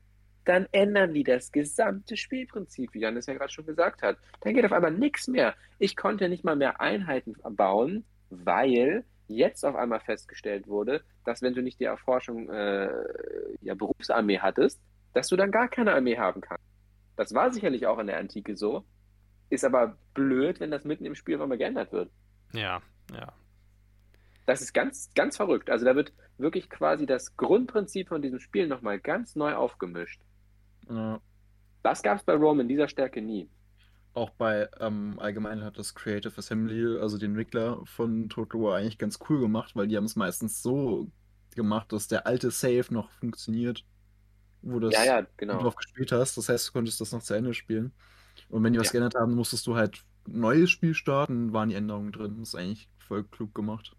Hm. Das ist absolut, das ist absolut klug und ähm, ich verstehe auch nicht, warum Paradox da irgendwie so ein bisschen fies ist. Also natürlich kannst du das Spiel dann trotzdem noch so mitnehmen, aber dann wird es halt also portiert in die neue Version und das, ist irgendwie- das ist irgendwie ein bisschen fies. Aber ich will nicht immer nur auf Paradox rumhocken, rumhacken. Die haben natürlich, ja, im Umkehrschluss haben die natürlich hehre Ziele. Also es ist natürlich abge was da so abgeht. Und jeder, der das spielt und spielen kann, den respektiere ich um seinen Geisteszustand. Aber ich kann es dann abends dann doch nicht mehr. Also ich hatte, ich hatte mal eine ganze Weile mit äh, Simon von einem Menschen ähm, Stellaris Multiplayer gespielt. Mit ihm und noch einem Kumpel von ihm. Und das ist natürlich auch die Sache, wenn man Multiplayer spielt. Ne? Manche Leute sind halt, also du kannst Allianzen gründen und so. Und dann wollte halt Simons Kumpel ich diplomatisch unterwegs sein, so Freundschaften schließen mit anderen Rassen. kommt, Janis, das ist das Risiko. Jetzt kommt das Risikoproblem. Ja, und auf der anderen Seite der Karte hattest du mich, wie ich mit einem Todesstern rumgefahren bin und jeden Planeten einfach eingeschaltet habe, den ich gesehen habe. Wodurch natürlich auch sein Ruf gelitten ist, weil wir waren ja eine Allianz und haben alle ihn gehasst. Und jetzt ein komplettes, also ein komplettes System drauf ausgebaut, das halt diplomatisch spielt. Das Und- stimmt. Ich habe halt Das, nur, das ich mit Malte auch. Ja. ich habe halt nur auf Krieg und äh, Wissenschaft entwickelt und wollte, ja, ich wollte mal den Todesstern probieren und hab den halt genommen und alles zerstört. Das finde ich auch ganz interessant. Da fällt mir wieder, äh, die Abgrenzung zu dem, zu dem Echtzeitstrategiespiel übrigens ein. Ich finde, das hier, über das wir gerade reden, das sind tatsächlich Strategiespiele, diese rundenbasierten. Jetzt nicht wegen der Rundenoption, sondern wie Janis schon gesagt hat, er, hat, er konnte eben, also Janis konnte ja verschiedene Strategien irgendwie durchziehen, die er über lange Zeit irgendwie entwickeln konnte. Ich finde, Mhm. bei, Echt, bei Echtzeitspielen ist das mit den Strategien so eine gewisse Schwierigkeit. Natürlich gibt es da so zwei, drei verschiedene, eventuell auch drei, vier verschiedene, also je nachdem, welche Einheitengruppen du baust, ob du am Anfang schnell rusht oder ob du irgendwie, was weiß ich was, bis zu einer gewissen Technologiestufe wartest, bis du irgendwie losziehst. Aber das sind keine langfristigen Strategien, sondern das sind Ausprobierwege, die du einmal ausprobierst, dann durch und dann guckst du, war er gut oder war er nicht gut. Kannst du nächstes Mal einen anderen nehmen. Hast du gewonnen oder hast du verloren? Es gibt Genau. meistens, Und, bei, und ich, es gibt meistens einen optimalen Weg und in vielen, weil in vielen Genau. Echtzeitstrategiespielen es ja wirklich darum geht, den Gegner zu besiegen, Hm, ist Ja. es halt wenig variantenreich. Es gibt ja aber auch Echtzeitstrategiespiele, die zum Beispiel tatsächlich verschiedene Siegbedingungen haben. Ja, genau. Ich will das auch nicht komplett äh, kleinreden und ich sage auch nicht, dass es überhaupt keine Strategiespiele sind. Das will ich überhaupt nicht sagen, denn dahinter steckt natürlich schon eine Strategie. Nur, wie du schon gesagt hast, wenn man da an, ich denke immer an E-Sport und ans Maximum, wenn man da ans Maximum geht oder sich irgendwie ansatzweise dem nähert, dann ist es keinesfalls mehr eine Strategie, sondern es ist ein Ausführen eines Systems, was besonders gut funktioniert. ja. Und das kannst du bei diesen Rundenbastra- äh, also rundenbasiert natürlich grundsätzlich so auch sagen, aber sie sind natürlich eigentlich deswegen komplexer und sie erfordern Strategieüberdenkungen, weil du ja auch, also weil sie dir die Zeit anbieten. Ähm, deswegen zwingen sie dich ja quasi auch schon dazu, du deine Strategie mal überdenkst. Du kannst ja in Rome, keine Ahnung, du kannst in Rome nicht einfach anfangen und sagen, so, aber jetzt nehme ich, was weiß ich, ich bin jetzt Rom und jetzt nehme ich irgendwie den Norden ein. Das kannst du, das kannst du versuchen, aber wenn dann Karthago ankommt und irgendwie von und mit unten von unten drängelt, dann musst du das, kannst du es nicht ignorieren, sondern musst du vielleicht sagen, okay, ich greife die Gallier vielleicht niemals an und muss jetzt mit denen eine Allianz schmücken, bei Schmücken vor allem, Schmücken. Allianz bilden. Den Baum schmücken mit der Allianz. Ja, Ja. genau, mit der Allianz der Gallier. Die Frage ist ja auch eigentlich, wenn man ganz, wenn man nur über die Wörter Strategie und Taktik redet, könnte man auch zu der Ansicht kommen, dass Rundenstrategiespiele eher Strategiespiele sind, während Echtzeitstrategiespiele eher Taktikspiele sind. Weil Taktik ist ja. Ja. wenn man die genaue Bedeu Wortbedeutung bedenkt, eigentlich nur das, was man im Fall einer Schlacht tut und kurzfristig, während Strategie ja langfristiger gesehen wird. Und ja, ich habe dazu Ja. gerade Handbewegungen gemacht, die niemand sehen kann. Also, Die habe ich ich dachte, gefühlt. jetzt kommt sowas wie, ich habe ein Handbuch nachgelesen für Untertitel. er hat ja den Duden aufgeschlagen. Aber Ich habe Kunst des Krieges Aber- gelesen. Oder so, Uh. genau. Schön Sun Tzu nochmal zitiert. Das stimmt und ich glaube, das ist, das ist genau der Unterschied, den ich da bemängele. Hm. Und das ist natürlich eigentlich kein Qualitäts... Was heißt eigentlich? Das ist überhaupt kein Qualitätsunterschied. Das ist nur einfach was, eine vollkommen andere Suche nach, ja, nach, nach Spiel. Es ist ein Fokusunterschied, was es Ja. letztlich ist, ja. Ja, Okay. das stimmt. Das ist äh, ein gutes Wort. Guter, Ja, interessant, dass wir das auch noch klären konnten. guter Satz. Ja. Reden wir doch zum Abschluss, wenn ihr nichts mehr dazu zu sagen habt, noch ein bisschen über etwas andere rundenbasierte Strategiespiele, nämlich die Strategie-RPGs, so etwas wie die Fire Emblem-Spiele oder auch die XCOM-Spiele oder Mario und Rabbids. ja, oder Warhammer Mechanicus. Beziehungsweise, Oder das süße kleine... Sp ja, bitte. Ich will das es nicht kommt, es kommt ja noch äh, mit demnächst raus ähm, Warhammer äh, Demon Hunters. Ja, Das auch in dem Stil ist, wobei es ein echter XCOM-Klon ist. okay. Oder aber, jetzt muss ich meinen mein, mein Indie-Fetisch doch nochmal unterbringen. Oder aber Pixel Heroes, ein völlig unnötiges Spiel mit wenig Story, aber dennoch einem rundenbasierten Kampfsystem. Der größte Unterschied ist ja da eigentlich, dass man dann doch eher ein taktisches Spiel hat in den Schlachten und zum anderen, dass die Figuren sehr viel größere Bedeutung haben und im Zweifelsfall in den meisten dann auch die Story. Weil in zum Beispiel was wie Total War vielleicht kommen in irgendwelchen Kampagnen mal ein paar Figuren vor, die dann irgendwie auch noch beschrieben werden und dein die Ziel beliebig, ja. Ja, meistens beliebig. Und vielleicht hat dein Ziel, ist dein Ziel in einem historischen Kontext gesetzt. Aber eigentlich gibt es keine wirklichen Figuren. Nee, das ist, ist schon außer richtig. in Warhammer. Außer in vielleicht Warhammer. Und da haben wir dann tatsächlich, ja, tatsächlich haben wir da eigentlich einen ganz guten äh, Zwischenschritt schon wieder. Also wieder ein Hybriden zwischen den beiden. Das stimmt. Ja, aber da hast du ja, also jeder deiner Kommandanten ist ja so ein legendärer Charakter mit haufenweise Lore und tatsächlich verfolgen die alle irgendein Ziel. Das ist ein Kampagnenziel. Das ist auf der Story-Map. Es gibt eine Story und es gibt eine Eroberungsmap. Und zum anderen haben die entsprechend auch nochmal eine Questschlacht, um besondere ähm, Ausrüstung zu eine- bekommen. Also dieses Warhammer, das ähm, muss man schon echt sagen, das ist auch nochmal wirklich eine andere Hausnummer. Je mehr du darüber redest, Ich meine, ich weiß es ja, aber, aber je mehr du es nochmal irgendwie erwähnst, desto mehr fällt mir nochmal auf, das ist nochmal was anderes als die anderen Total War Spiele, also ganz deutlich. Es Mhm. ist halt wirklich eine Mischung aus diesen beiden eigentlich. Das RPG und, äh, Sicherlich. Gerüchteweise soll noch ein ähm, Total War 40k kommen. Wo ich keine Ahnung habe, wie die das machen wollen, weil das ja im Prinzip nur noch Fluggeräte, Panzer, Ja, das frage ich mich. Soldaten Das frage ich mich auch. Sie hatten ja auch mal irgendwann überlegt, ob sie irgendwie Erster oder Zweiter Weltkrieg äh, umsetzen und haben sich dann dagegen entschieden, weil sie Mhm. meinten, dass es irgendwie nicht so realisierbar ist, wie sie sich das vorstellen. Ja. Ja. Das Ding halt bei Warhammer, wenn sie jetzt den dritten Teil, der kommt jetzt bald raus, wenn sie den fertig haben, dann haben sie schon mal vier Fraktionen fertig, weil die sind dieselben Einheiten. So. Na Also gut, dann alle- können alle- sie die Alle portieren. sie tun Chaos-Einheiten kommen eins zu eins so im dem Universum wie in dem anderen vor. Ich glaube, bei Warhammer ist natürlich der große Effekt auch, dass es sich auf einen Franchise bezieht, das schon so viel Lore hat. Ja. Wo man also- Ja, wo man also auch Figuren hat, an denen Leute interessiert sind. Ich meine, es gibt vielleicht so ein paar Leute, die Total War spielen, die normalen Total War interessante Geschichte haben und sich auch eine Cäsar-Biografie reinziehen würden. Hm. Ja, dazu zähle ich leider. Für, ja, aber für Leider, den Leute, vor allem. größten Teil des Mainstream ist das ja dann weniger interessant als für die meisten Leute, die dann Total War Warhammer spielen. Hm. Das stimmt sicher. Das stimmt sicher. Ähm, aber tatsächlich geht bei mir, deswegen bin ich darauf äh, auch so fokussiert, geht es tatsächlich darum. Aber das ist natürlich wirklich auch eine spezielle Sache, weil ich Ja, einfach so ein ja. Antike-Freak bin. Wobei Das Timo als, als Rome-Fan im 40k-Universum die Ultramarines wahrscheinlich echt zusagen würden, weil der Anführer von denen, äh, Gilliman, ist einfach so der typische Cäsar-Typ. So groß, blonde Haare, hat äh, diesen, diesen Kranz auf dem Kopf und ist halt einfach nur bekannt dafür, ein richtig Der guter Typ- Verwalter und Stratege zu sein. Der Typ mag ja, mag mir auch gefallen. Inhaltlich übrigens finde ich dann, äh, oder, oder lore-technisch finde ich übrigens dann die Untoten am, am spannendsten, äh, die Vampire und so weiter. Ja, aber das ist eine andere Geschichte. Ja, ich meine, das war jetzt 40k, das war Science Also Fiction. bei 40k, genau. Und da, glaube ich, hört es bei mir, hört bei mir der Spaß deswegen auf, weil ich dann irgendwie Kampfanzugsmaschinen gar nicht mehr so viel anfangen kann. Aber das ist natürlich auch eine persönliche Sache. Ja. Äh, da würde ich mir dann lieber, da würde ich mir dann lieber, ja, da würde ich mir lieber irgend- irgendwas Geschichtliches reinpfeifen, ehrlich gesagt. Das ist tatsächlich so.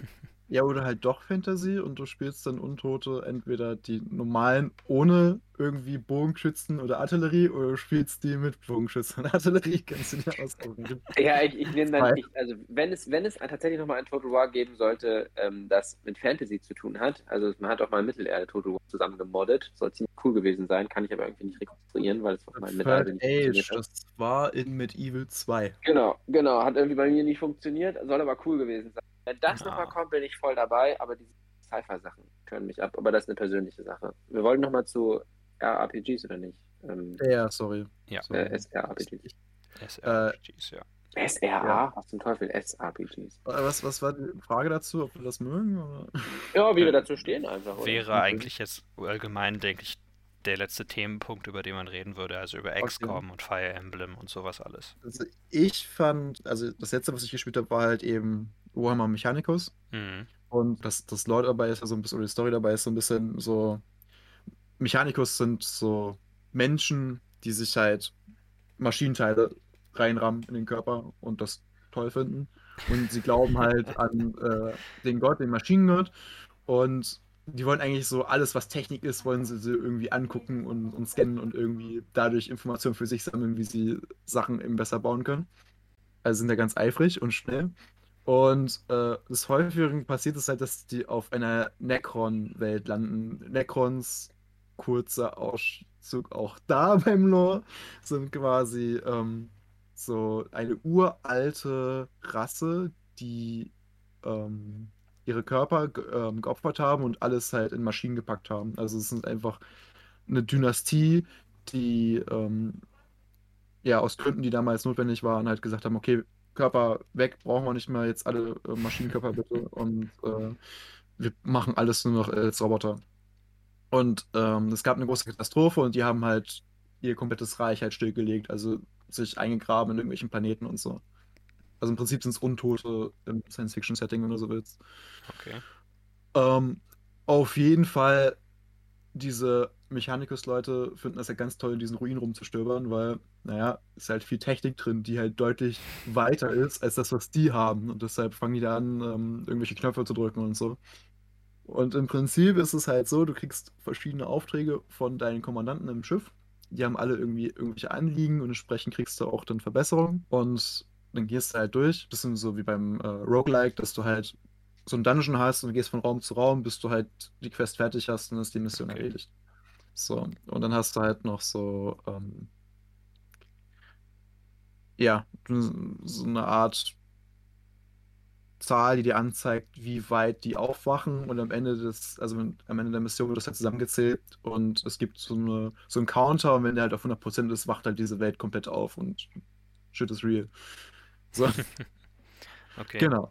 Und das hat mega Laune gemacht, weil es zum einen dieses Roguelike-Gedöns hatte und zum anderen mag ich eigentlich das Spielprinzip relativ gerne, wo man dann halt taktisch überlegen muss, okay, ich kann mir auch alle Zeit der Welt nehmen und versuchen halt, wie ich meine Leute hier von A nach B durchbringe, ohne dass irgendjemand stirbt. Und da war es dann halt so, es gab eine Ressource und du musstest du diese Ressource dir verdienen, damit du im Kampf dann noch was machen konntest. Es war halt nicht wie XCOM, weil du hattest auch nicht das, dieses genaue Ziel, dass du dieses, diese 100% Chance auf verschiedene Mhm. Körperteile und so, weiter, sondern du hast einfach nur auf jemanden geschossen und du hast auch immer eine 100% Chance gehabt zu treffen. Ah, Okay. So, also das hatten sie nicht drin. Und je weiter du kommst, desto mehr Equipment kriegst du, bessere Waffen. Und das Coolste war eigentlich, dann später hast du einfach so einen Laserstrahl, der geht durch Wände durch und sowas. Dann kannst du halt eigentlich die Leute überall treffen, egal wo sie stehen. Und also abgesehen vom Soundtrack, der halt mega gut ist, hat mir das Genre richtig gut gefallen. Also vorher war ich nie so ein riesigen Fan davon, aber mit dem Spiel hat es halt wirklich geklickt bei mir. Deshalb Okay, freue ich mich doch auf ähm, das neue Warhammer-Spiel, was damit arbeitet, weil das ist dann wirklich eins zu eins wie XCOM, soweit ich gesehen habe. Mhm. Okay. Genau. Würdest du sagen, dass das näher an dem Tabletop Wargame dran ist oder Warhammer? Oder Also- Total War Warhammer, meine ich. Also es ist auf jeden Fall von der Idee her, glaube ich, näher dran, weil es ist, ist ja so ein kleines Spielfeld. Du Mhm. hast halt nur so ein paar Figuren, nicht so viele, die du halt hin und her bewegst. So bei Warhammer ist es ja immer. Es ist zwar ein Total War Warhammer ist zwar eine Adaption des wirklichen Tabletops Warhammer Fantasy, Ja. aber man, man muss halt dabei bedenken, Warhammer Fantasy ist halt ein reines rundenbasiertes Spiel. Also wo du wirklich so, ich würfel, wie weit komme ich, Ja, wie weit darf ich ja. bewegen. Und das ist halt einfach zu einem, ja nicht zum ATS gemacht worden, aber halt so die Schlachten sind ja letztendlich ATS, während es ja dort wirklich so ist, ich habe jede Runde, ich habe das und das, habe meine Counter, das sind ja auch nicht so viele. Das könntest du dir auch echt gut als Kartenspiel, naja, als Kartenspiel sag ich schon, als Tabletop, so in einem Hasbro-Karton, keine Ahnung, vorstellen. Okay. Ja. Das ist doch gut. Timo, hast du SRPGs? Was hast du da so gespielt? Also du sagtest ja vorhin, Naja, ich habe vorher bisschen Fire Emblem und Pixel Heroes. Also Fire Emblem ist wirklich ewig her, das habe ich tatsächlich mal ein bisschen gespielt. Pixel Heroes habe ich intensiver gespielt, das ist schwer. Ähm, das ist ganz interessant, die, die machen nehmen sich selbst nicht so ernst. Ähm, aber also vom Humor und von der Storyline her ist das alles super lustig geguckt, überall und so. Und der Endgegner sagt dann irgendwie Sprüche wie, keine Ahnung, aber nur damit kriegt ich klein. Oh, jetzt habe ich es verraten. So halt Mm, irgendwie, äh, so auf lustig gemacht, aber dann ist das Spiel halt trotzdem so abfuckmäßig schwer, dass man bis zur dritten Runde irgendwie kommt und acht, bis man dann zum Endgegner käme. Also ich zumindest nicht. Vielleicht oute ich mich in diesem Podcast gerade auch als Dummy in Bezug auf Spiele, wer weiß es nicht. Nein. Wir finden es heraus. Ähm, auf jeden Fall das, es macht aber auch sehr viel Spaß. Ähm, da nimmt man die Leute aber kaum als, ähm, tatsächlich kaum als, ähm, ja, als echte Charaktere wahr, sondern da ist es tatsächlich ein rundenbasiertes Spiel, wo du dir halt mit diesen Charakteren dann vorher aus deine, deine Taktik laufen wird, dadurch, dass sie halt unterschiedliche Rollen natürlich erfüllen. Ähm, und dann spielst du das taktikmäßig durch und es gibt so ein ganz bisschen lustige Nebenbei-Story. In erster Linie geht es aber wirklich hart um dieses rundenbasierte Kämpfen. Ähm, und das macht sehr viel Spaß. Ist natürlich rundenbasiert, kann natürlich schlau überlegt werden, wie man geht. Ja. Ähm, dementsprechend ist der Kampfteil wirklich gut, aber ich weiß nicht, ob ich das wirklich als, ähm, als, als SRPG bezeichnen würde, weil das Art halt halt tatsächlich eher ein rundenbasiertes Spiel mit ein wenig RPG drin. Also Und vielleicht eher ein rundenbasiertes Roguelike oder ähnliches, ja. Irgendwie so, genau, Ja, genau. ja. Und so ein tatsächliches SRPG, wie das ja bei Fire Emblem beispielsweise oder Final Fantasy der Fall wäre, habe ich tatsächlich, abgesehen von diesem uralten Fire Emblem, was ich mal irgendwann auf dem DS gespielt habe, Hm. ähm, tatsächlich äh, noch gar nicht gespielt, obwohl ich das eigentlich, und das fällt mir immer wieder auf, eigentlich sehr interessant finde, aber irgendwie finde ich dann doch andere Spiele immer wieder interessanter als das. Ja, ja. Das ist komisch, weil eigentlich würde ich dem, würde ich dem voll zustimmen. Also eigentlich macht das total Spaß, oder kann ich, stelle ich mir vor, dass es Spaß macht. Hm, Schlussendlich habe ich es aber dann doch nicht gespielt. Also es gibt natürlich das eine Spiel, was ich ein bisschen angefangen hatte, Dragon Age ähm, 1. Das ist ja im Grunde auch rundenbasiert, das heißt im Grunde rundenbasiert und hier auch ein vollkommenes ähm, RPG. Das habe ich mal angefangen, weiß nicht, aber irgendwie hat's mich dann, habe ich dann wieder ein anderes Spiel gespielt. Ich weiß nicht, von denen ab. Finde die aber grundsätzlich eigentlich sehr cool, weil die Mischung aus, einem, aus einer spannenden Story und dieser Möglichkeit, rund kämpfen zu können, eigentlich total toll ist. Ja. Ja, mir geht es da, was Fire Emblem betrifft, sehr ähnlich. Das ist eines der Franchises von Nintendo, das noch so ein dunkler Fleck auf meiner Nintendo-Landkarte ist. Und eigentlich auch etwas, was mich sehr interessieren sollte, wegen des Strategie wegen des Strategieteils tatsächlich. Aber irgendwie ist es dann immer auch so, die Spiele sind dann auch relativ lang, so 30 Stunden und drüber, selten Ja. drunter. Und deswegen ist es auch noch nie dazu gekommen. Worauf ich mich äh, ja, wie in diesem Podcast auch schon zu hören war, sehr freue, ist das neue SRPG von Square Enix, nämlich Triangle Ach so. Strategy. Wir redeten schon mal darüber, ja. Ja, und Nee, ich dachte, ansonsten. du ma- meinst was anderes tatsächlich. Okay. Ich, ich dachte, du meinst das Marvel-Spiel, das neue, was rauskommt. Dieses äh, Twilight Suns oder wie das heißt irgendwie. Äh, Black Suns. Black Suns, ja. Ich, Ich dachte, weiß das, nicht weil genau. das ist ja auch, auch in der Art ein Spiel, Ja, soweit ja. ich weiß. Naja, also XCOM habe ich leider auch nie gespielt, aber ich weiß auch nicht, ob ich es tun werde. Ich habe gespielt und es ist gecrashed. Oh Hatte ich keinen. Bock mehr. Also es war Mir hat wirklich es denen gefallen. Ich, ich habe das auch tatsächlich, ich habe das für, für auf Steam, habe nie gespielt. Irgendwo gab es mal ein Angebot und ich wusste halt rundenbasiert, macht bestimmt Spaß, aber irgendwie ist dazu Ich dann war im gekommen. Tutorial, als es passiert ist. Und dann habe ich gesagt, na gut, dann lassen wir das mal wieder. Und hab's Ja, deinstalliert. ja. Also ich, ich weiß, dass es mir gef äh, gefallen würde. Es gibt auch Menge Videos, die ich dazu gesehen habe und auch coole Mods, dass du zum Beispiel sagen kannst, hey, wolltest du mal Spartans in deinem Team haben oder halt äh, irgendwie von Star Wars Klone? Kein Thema. Gibt einen Mod dafür. Hm. auch so. cool. Und das ist halt schon witzig, aber naja, ging Ja. halt nicht. War doch dann Warhammer. Mir fällt ja übrigens gerade auf, dass so Tower Defense Spiele möglicherweise auch entfernt da reinzählen. Man könnte es sagen, weil viele ja auch irgendwie nicht dauerhafte Gegner einen entgegenschicken, sondern dann eine Pause machen. Und es Genau. dann mehr oder weniger eine Runde gibt, das stimmt, ja. Also bei XCOM gibt es ja immer dann auch diese Meme, dass man irgendwie 95% Trefferwahrscheinlichkeit hat und dann doch nicht trifft.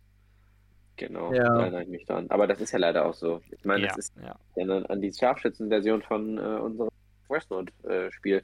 Ja. Es, es ist wieder dieses, muss, ja, diese Sicherheit da drauf. Und wenn es dann vor allem Ja. einmal nicht trifft, dann ist es ja okay. Wenn es dann halt zwei, dreimal nicht trifft, dann fragt man sich halt schon, wie wahrscheinlich ist das? Hm. Ja. Ich glaube, Also das ich glaube, in jedem Spiel hat jeder schon mal das, das Gefühl gehabt, dass das irgendwie scheiße ist mit. Ja. Das ist tatsächlich auch kein Witz, ähm, wenn du das ähm, bei, das wäre es nicht schon schwierig genug bei äh, Paradox, da ist es tatsächlich so, wenn du die Schwierigkeit erhöhst, dann gehen die tatsächlich zuerst auf dich. Kein Witz. Dann, also die verbünden sich nicht gegen dich so, aber wenn du in der Nähe bist, dann ist die Wahrscheinlichkeit, dass sie Ach dich angreifen, Gott. immer etwas höher. Als wäre das nicht schon schwierig genug. Es ist ja immer auch noch in XCOM ein, äh, ein Element ist ja immer Permadeath, also permanenter Tod. Etwas, was es im Real Life nur gibt. Ja. Wie seht ihr das so? Es gibt ja einige, zum Beispiel Fire Emblem hat irgendwann angefangen, dass du es ausstellen konntest. Du konntest dich selber entscheiden, ob du permanent willst, dass Figuren sterben. Was haltet ihr so davon? Also es erzeugt ja halt eine. Ich finde es halt gut, weil es erzeugt eine viel bessere äh, Beziehung zu den Charakteren. So, du, du hängst halt an denen und hast halt Angst, sie zu verlieren und dann passiert es halt und das ist halt ein großer emotionaler Verlust. Gerade in einem Ähm, RPG. Gerade im Genau. RPG. Allerdings, ähm, jetzt bei dem Spiel, was ich gespielt habe, war jetzt aber auch kein Permadeath, soweit ich weiß. Also da waren die Mhm. einen kaputten, wurden repariert, Leute, weil ja Maschinenmenschen sind. Hm. Ja. Äh, ja. Also Das glaube ich Problem zumindest. ist, das Problem ist dabei auch wieder, dass ich das prinzipiell voll gut finde, besonders für so Horrorspiele oder sowas in diese Richtung, wo halt ein bisschen tatsächlicher Druck dann aufgebaut werden muss. Ja. Nur ist der Unterschied zum echten Leben dann halt einfach, dass wenn mir der Druck zu groß wird, ich, wie das ja auch bei Paradox der Fall ist, ich das Mhm. Spiel dann nicht mehr spiele. Ja. Also, es gibt ja also das- Momente, da stirbt dein Lieblingscharakter und du bist halt so, hast einen Ja, kleinen halt Anfall, machst, machst das Spiel aus und Genau. dann so, ja, Genau. vielleicht kann ich das System umgehen und das Spiel nochmal starten, dass der noch lebt. So. Genau. So dass man dann tatsächlich anfängt zu schummeln und dann ist es ja irgendwie auch wieder blöd. Also, Hm.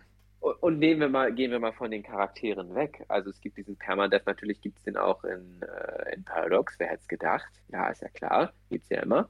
Aber gibt es natürlich auch in Rome, so dass du da irgendwie das so einstellen kannst, dass du im Hardcore-Modus äh, direkt verkackt hast. Und äh,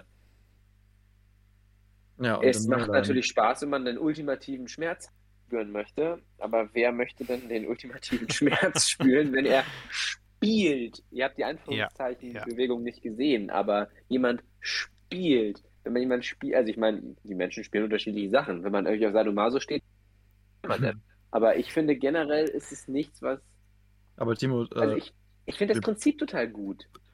wir, wir beide aber- haben aber- Dark Souls 1 durchgespielt. So, also Ja. wir können auch die ja. andere Seite verstehen, dass man sagt, ich will eine Challenge und ich will eine Und Challenge. ich kann die auch, und ich kann die auch verstehen, aber ich will- und ich kann sie wirklich auch verstehen. Ich finde auch Dark Souls cool und ich finde es auch cool dazu zu gucken, aber ich würde mich selbst nicht so. Ich weiß es einfach, ich würde mich ignorieren können. Ja, ja. Ich finde auch, was sowas betrifft, immer. Es gibt Spiele, die ich spiele, wo ich mehr das Gefühl habe, dass es Spiele sind. Und das sind tatsächlich dann auch Spiele mit weniger Story und vielleicht auch nicht die schwierigsten Spiele. Also zum Beispiel sowas wie 3D-Plattformer in Mario, 3D-Plattformer von Nintendo und ähnliches, wo ich mir dann einfach weiß, dass wenn ich mich hinsetze, habe ich eine gute Zeit und ich spiele nur ein Spiel. Und Strategiespiele sind immer, es macht mir unglaublich viel Spaß. Und zum Beispiel, wenn ich dann länger nicht Age of Empires gespielt habe, Age of Empire 3, dann installiere ich es wieder und spiele es nochmal ein paar Runden. Ja, genau wie bei Rome. Ja. Und dann habe ich aber auch dann wieder genug davon. Aber es ist auch Ich weiß, immer. ich weiß aber, was du meinst. Es war ein bisschen herablassend. Nee, nee. Es ist auch immer anspruchsvoller fürs Gehirn. Mhm. Ich weiß aber, was du meinst. Es ist ein bisschen, ah, also wie gesagt, ein bisschen herablassen oder einengen zu sagen, ich spiele Spiele nur oder Spiele sind, müssen immer spielend sein Hm. und dann auch irgendwie spielen gut und ich muss mich aber immer, habe ich ja vorhin auch mal gesagt, ich muss mich dabei immer gut fühlen. Das stimmt natürlich so auch nicht. Also das trifft natürlich auf einige Spiele zu, aber auf andere halt auch so gar nicht. Also Beispiel aus dem Rennsport hat natürlich überhaupt nichts mit irgendwie rundenbasiert zu tun, aber wenn ich Forza spiele, dann möchte ich schon ordentlich auch auf, auf die Fresse bekommen, weil Hm. ich möchte nicht, dass mir die KI, also dass, dass mir die KI extra nachbremst. So, ich möchte auch nicht verarscht werden, dass die immer schneller ist Mhm. als ich. Aber ich möchte schon, dass es realistisch ist, eine faire Chance haben. Aber ich möchte schon, dass ich mich da hocharbeiten kann. Und ähm, das gibt's ja dann, also gibt's dann dieses, dann irgendwie diese Spiele, um, nur Spaß zu haben. Mm, Und dann gibt's natürlich auch so dritte Sachen, wo man einfach gar nicht mehr darüber nachdenkt, dass es ein Spiel ist. Also das habe ich zum Beispiel ganz oft bei Skyrim. Da denke ich halt, das habe ich auch schon ungefähr viel zu oft gespielt, aber da denke ich halt auch, ähm, und nicht nur bei Skyrim, sondern natürlich auch bei, bei anderen Strategie, äh, bei anderen RPGs, da denke ich dann natürlich irgendwie gar nicht mehr drüber nach, äh, wie die Spielmechanik so läuft. Und wenn ich mir, wenn ich immer versuche, das zu sehr outzumaxen, dann macht es auch irgendwie keinen Spaß, so dass man manchmal einfach ein bisschen Roleplaying betrifft und eher der Story folgt. Ja, ja. Wir laden dich ein für Skyrim, wenn wir über äh, Elder Scrolls 6 reden. Ja, da braucht ihr sowieso niemanden anderen einzuladen, denn ich habe ja meine Masterarbeit über Käse geschrieben. Also daher. Genau. Ja, es ist einfach, ich denke, es kommt halt einfach auch, wenn man und vielleicht reden wir irgendwann mal über das sehr komplexe Thema von Spieltheorie und sowas. Es kommt halt immer der Effekt hinzu, dass Spiele nun mal mit Spielen zu tun hat und das ist ein menschlicher Trieb, der vor allem auch äh, bei Kindern dazu beitragen soll, Dinge zu lernen. Wenn du als Frühmensch statt deine Finger in den Ameisenbau zu stecken lernst, spielerisch den Stock zu nehmen und die Ameisen zu essen und sie dich nicht beißen, dann mhm. hat das natürlich einen Effekt, der für dein späteres Leben zusammenkommt. Und wir Menschen haben nun mal so gelernt und deswegen wollen wir halt auch irgendwie dann immer noch eine Herausforderung, weil das halt sich evolutionär so durchgesetzt hat, dass es ein Vorteil ist, wenn man durch Spielen, wenn Spielen nicht nur einfach Spaß macht, sondern auch einen Mehrwert hat. Und gleichzeitig, und das ist ja das Lustige daran, und gleichzeitig scheint es ja bei dem homospielenden Menschen irgendwie auch darum zu gehen, dass man, dass das komplett irrational ist. Also es macht mhm. keinen Sinn, das zu tun. Du, du, du, also du spielst Handlungen nach, und das siehst du ja auch bei anderen Tieren, bei Hunden zum Beispiel, spielen dann die Kampfhandlungen nach, ohne dass das in irgendeiner Weise einen tieferen, also natürlich erfüllt es einen tieferen Sinn, eben das Üben. Aber es ist ansonsten komplett in sich hohl. Also es, es bringt dir auf kurze Distanz halt gar nichts. Und trotzdem nee, wird nee. es total gerne ausgeführt. Ja, ja. Es ist halt nicht so wie bei einem Insekt, das nicht genau. die Energie dafür aufbringen könnte. Genau, und wir sind halt so dumm und tun es. und also, deswegen spielen ja, wir Rundenstrategiespiele. Ja. In dem Moment ist es dann erstmal dumm, weil es nichts bringt und vielleicht springt es später was. Aber ja. Vielleicht aber auch nicht, ehrlich gesagt. In dem also Fall fünf nicht. Stunden, 5000 Stunden in Rome, tut mir leid. Ich kann da zwar viel drüber reden, aber ich glaube nicht, dass es mein Leben abgesehen von äh, lustigen Stunden bereichert hat. Ja, ja. Du konntest auf diesem, in diesem Podcast als Gast sein. Ich ja. würde sagen, habt ihr noch was? Sonst nee, würde ich die. Sonst platze ich. Okay, dann würde ich die letzte Schnellfeuerfrage stellen. Lieblingsstrategie, Lieblingsrundenstrategiespiel. Warum jetzt so was Schweres? So, zum Ende? Also für mich ist das nichts Schweres.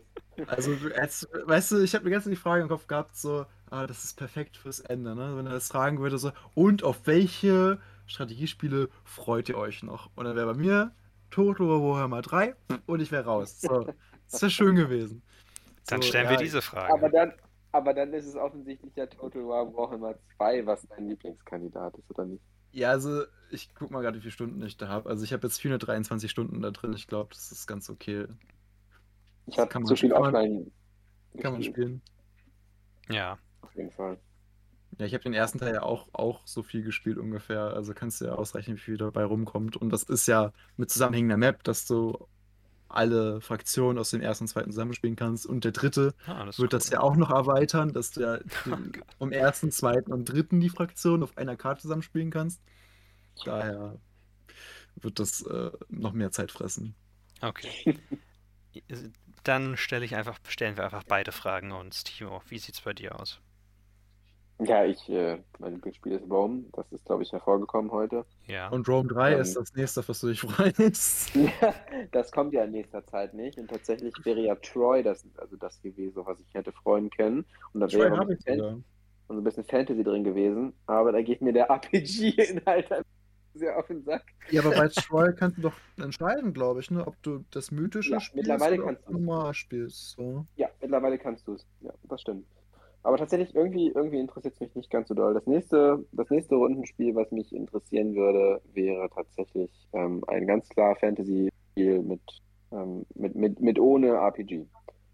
Also ein rundenbasiertes Fantasy-Spiel im, im Total War-Setting ohne RPG. Das würde mich tatsächlich auch, glaube ich, nochmal sehr fesseln. Okay. Ja. Ja, von meiner Seite ich glaube, das, was mir am meisten Spaß gemacht hat, was ich am meisten gespielt habe, ist bisher Civilization 5. Ach ja. Worauf ich auf, mich auf mei am meisten freue, ist zum einen Triangle Strategy und dann das Fire Emblem Spiel, was ich als erstes und spiele oder am meisten mir Spaß macht. Okay. Okay. Sehr gut. das war's dann für diese Woche. Danke, dass du da warst, Timo. Ich freue mich schon Ja, darauf, wenn du das nächste Mal kommst, wann auch immer das ist. Ich mich auch. Also falls Ja, es dir sehen. gefallen hat und du wiederkommen willst, natürlich. Ja. Auf jeden Fall. Und erst einmal auf Wiedersehen. Wir haben die Themen für nächste Woche noch äh, für nächsten Monat und nächste Woche noch nicht festgelegt. Deswegen könnt ihr euch dieses Mal wieder überraschen lassen. Yay. Und Jeder das, mag Überraschung. Ja, jeder mag Überraschung. Und Überraschungseier. Lol. Bis zum nächsten Mal. Auf Wiedersehen. Bis dann. Tschö. Tschüss.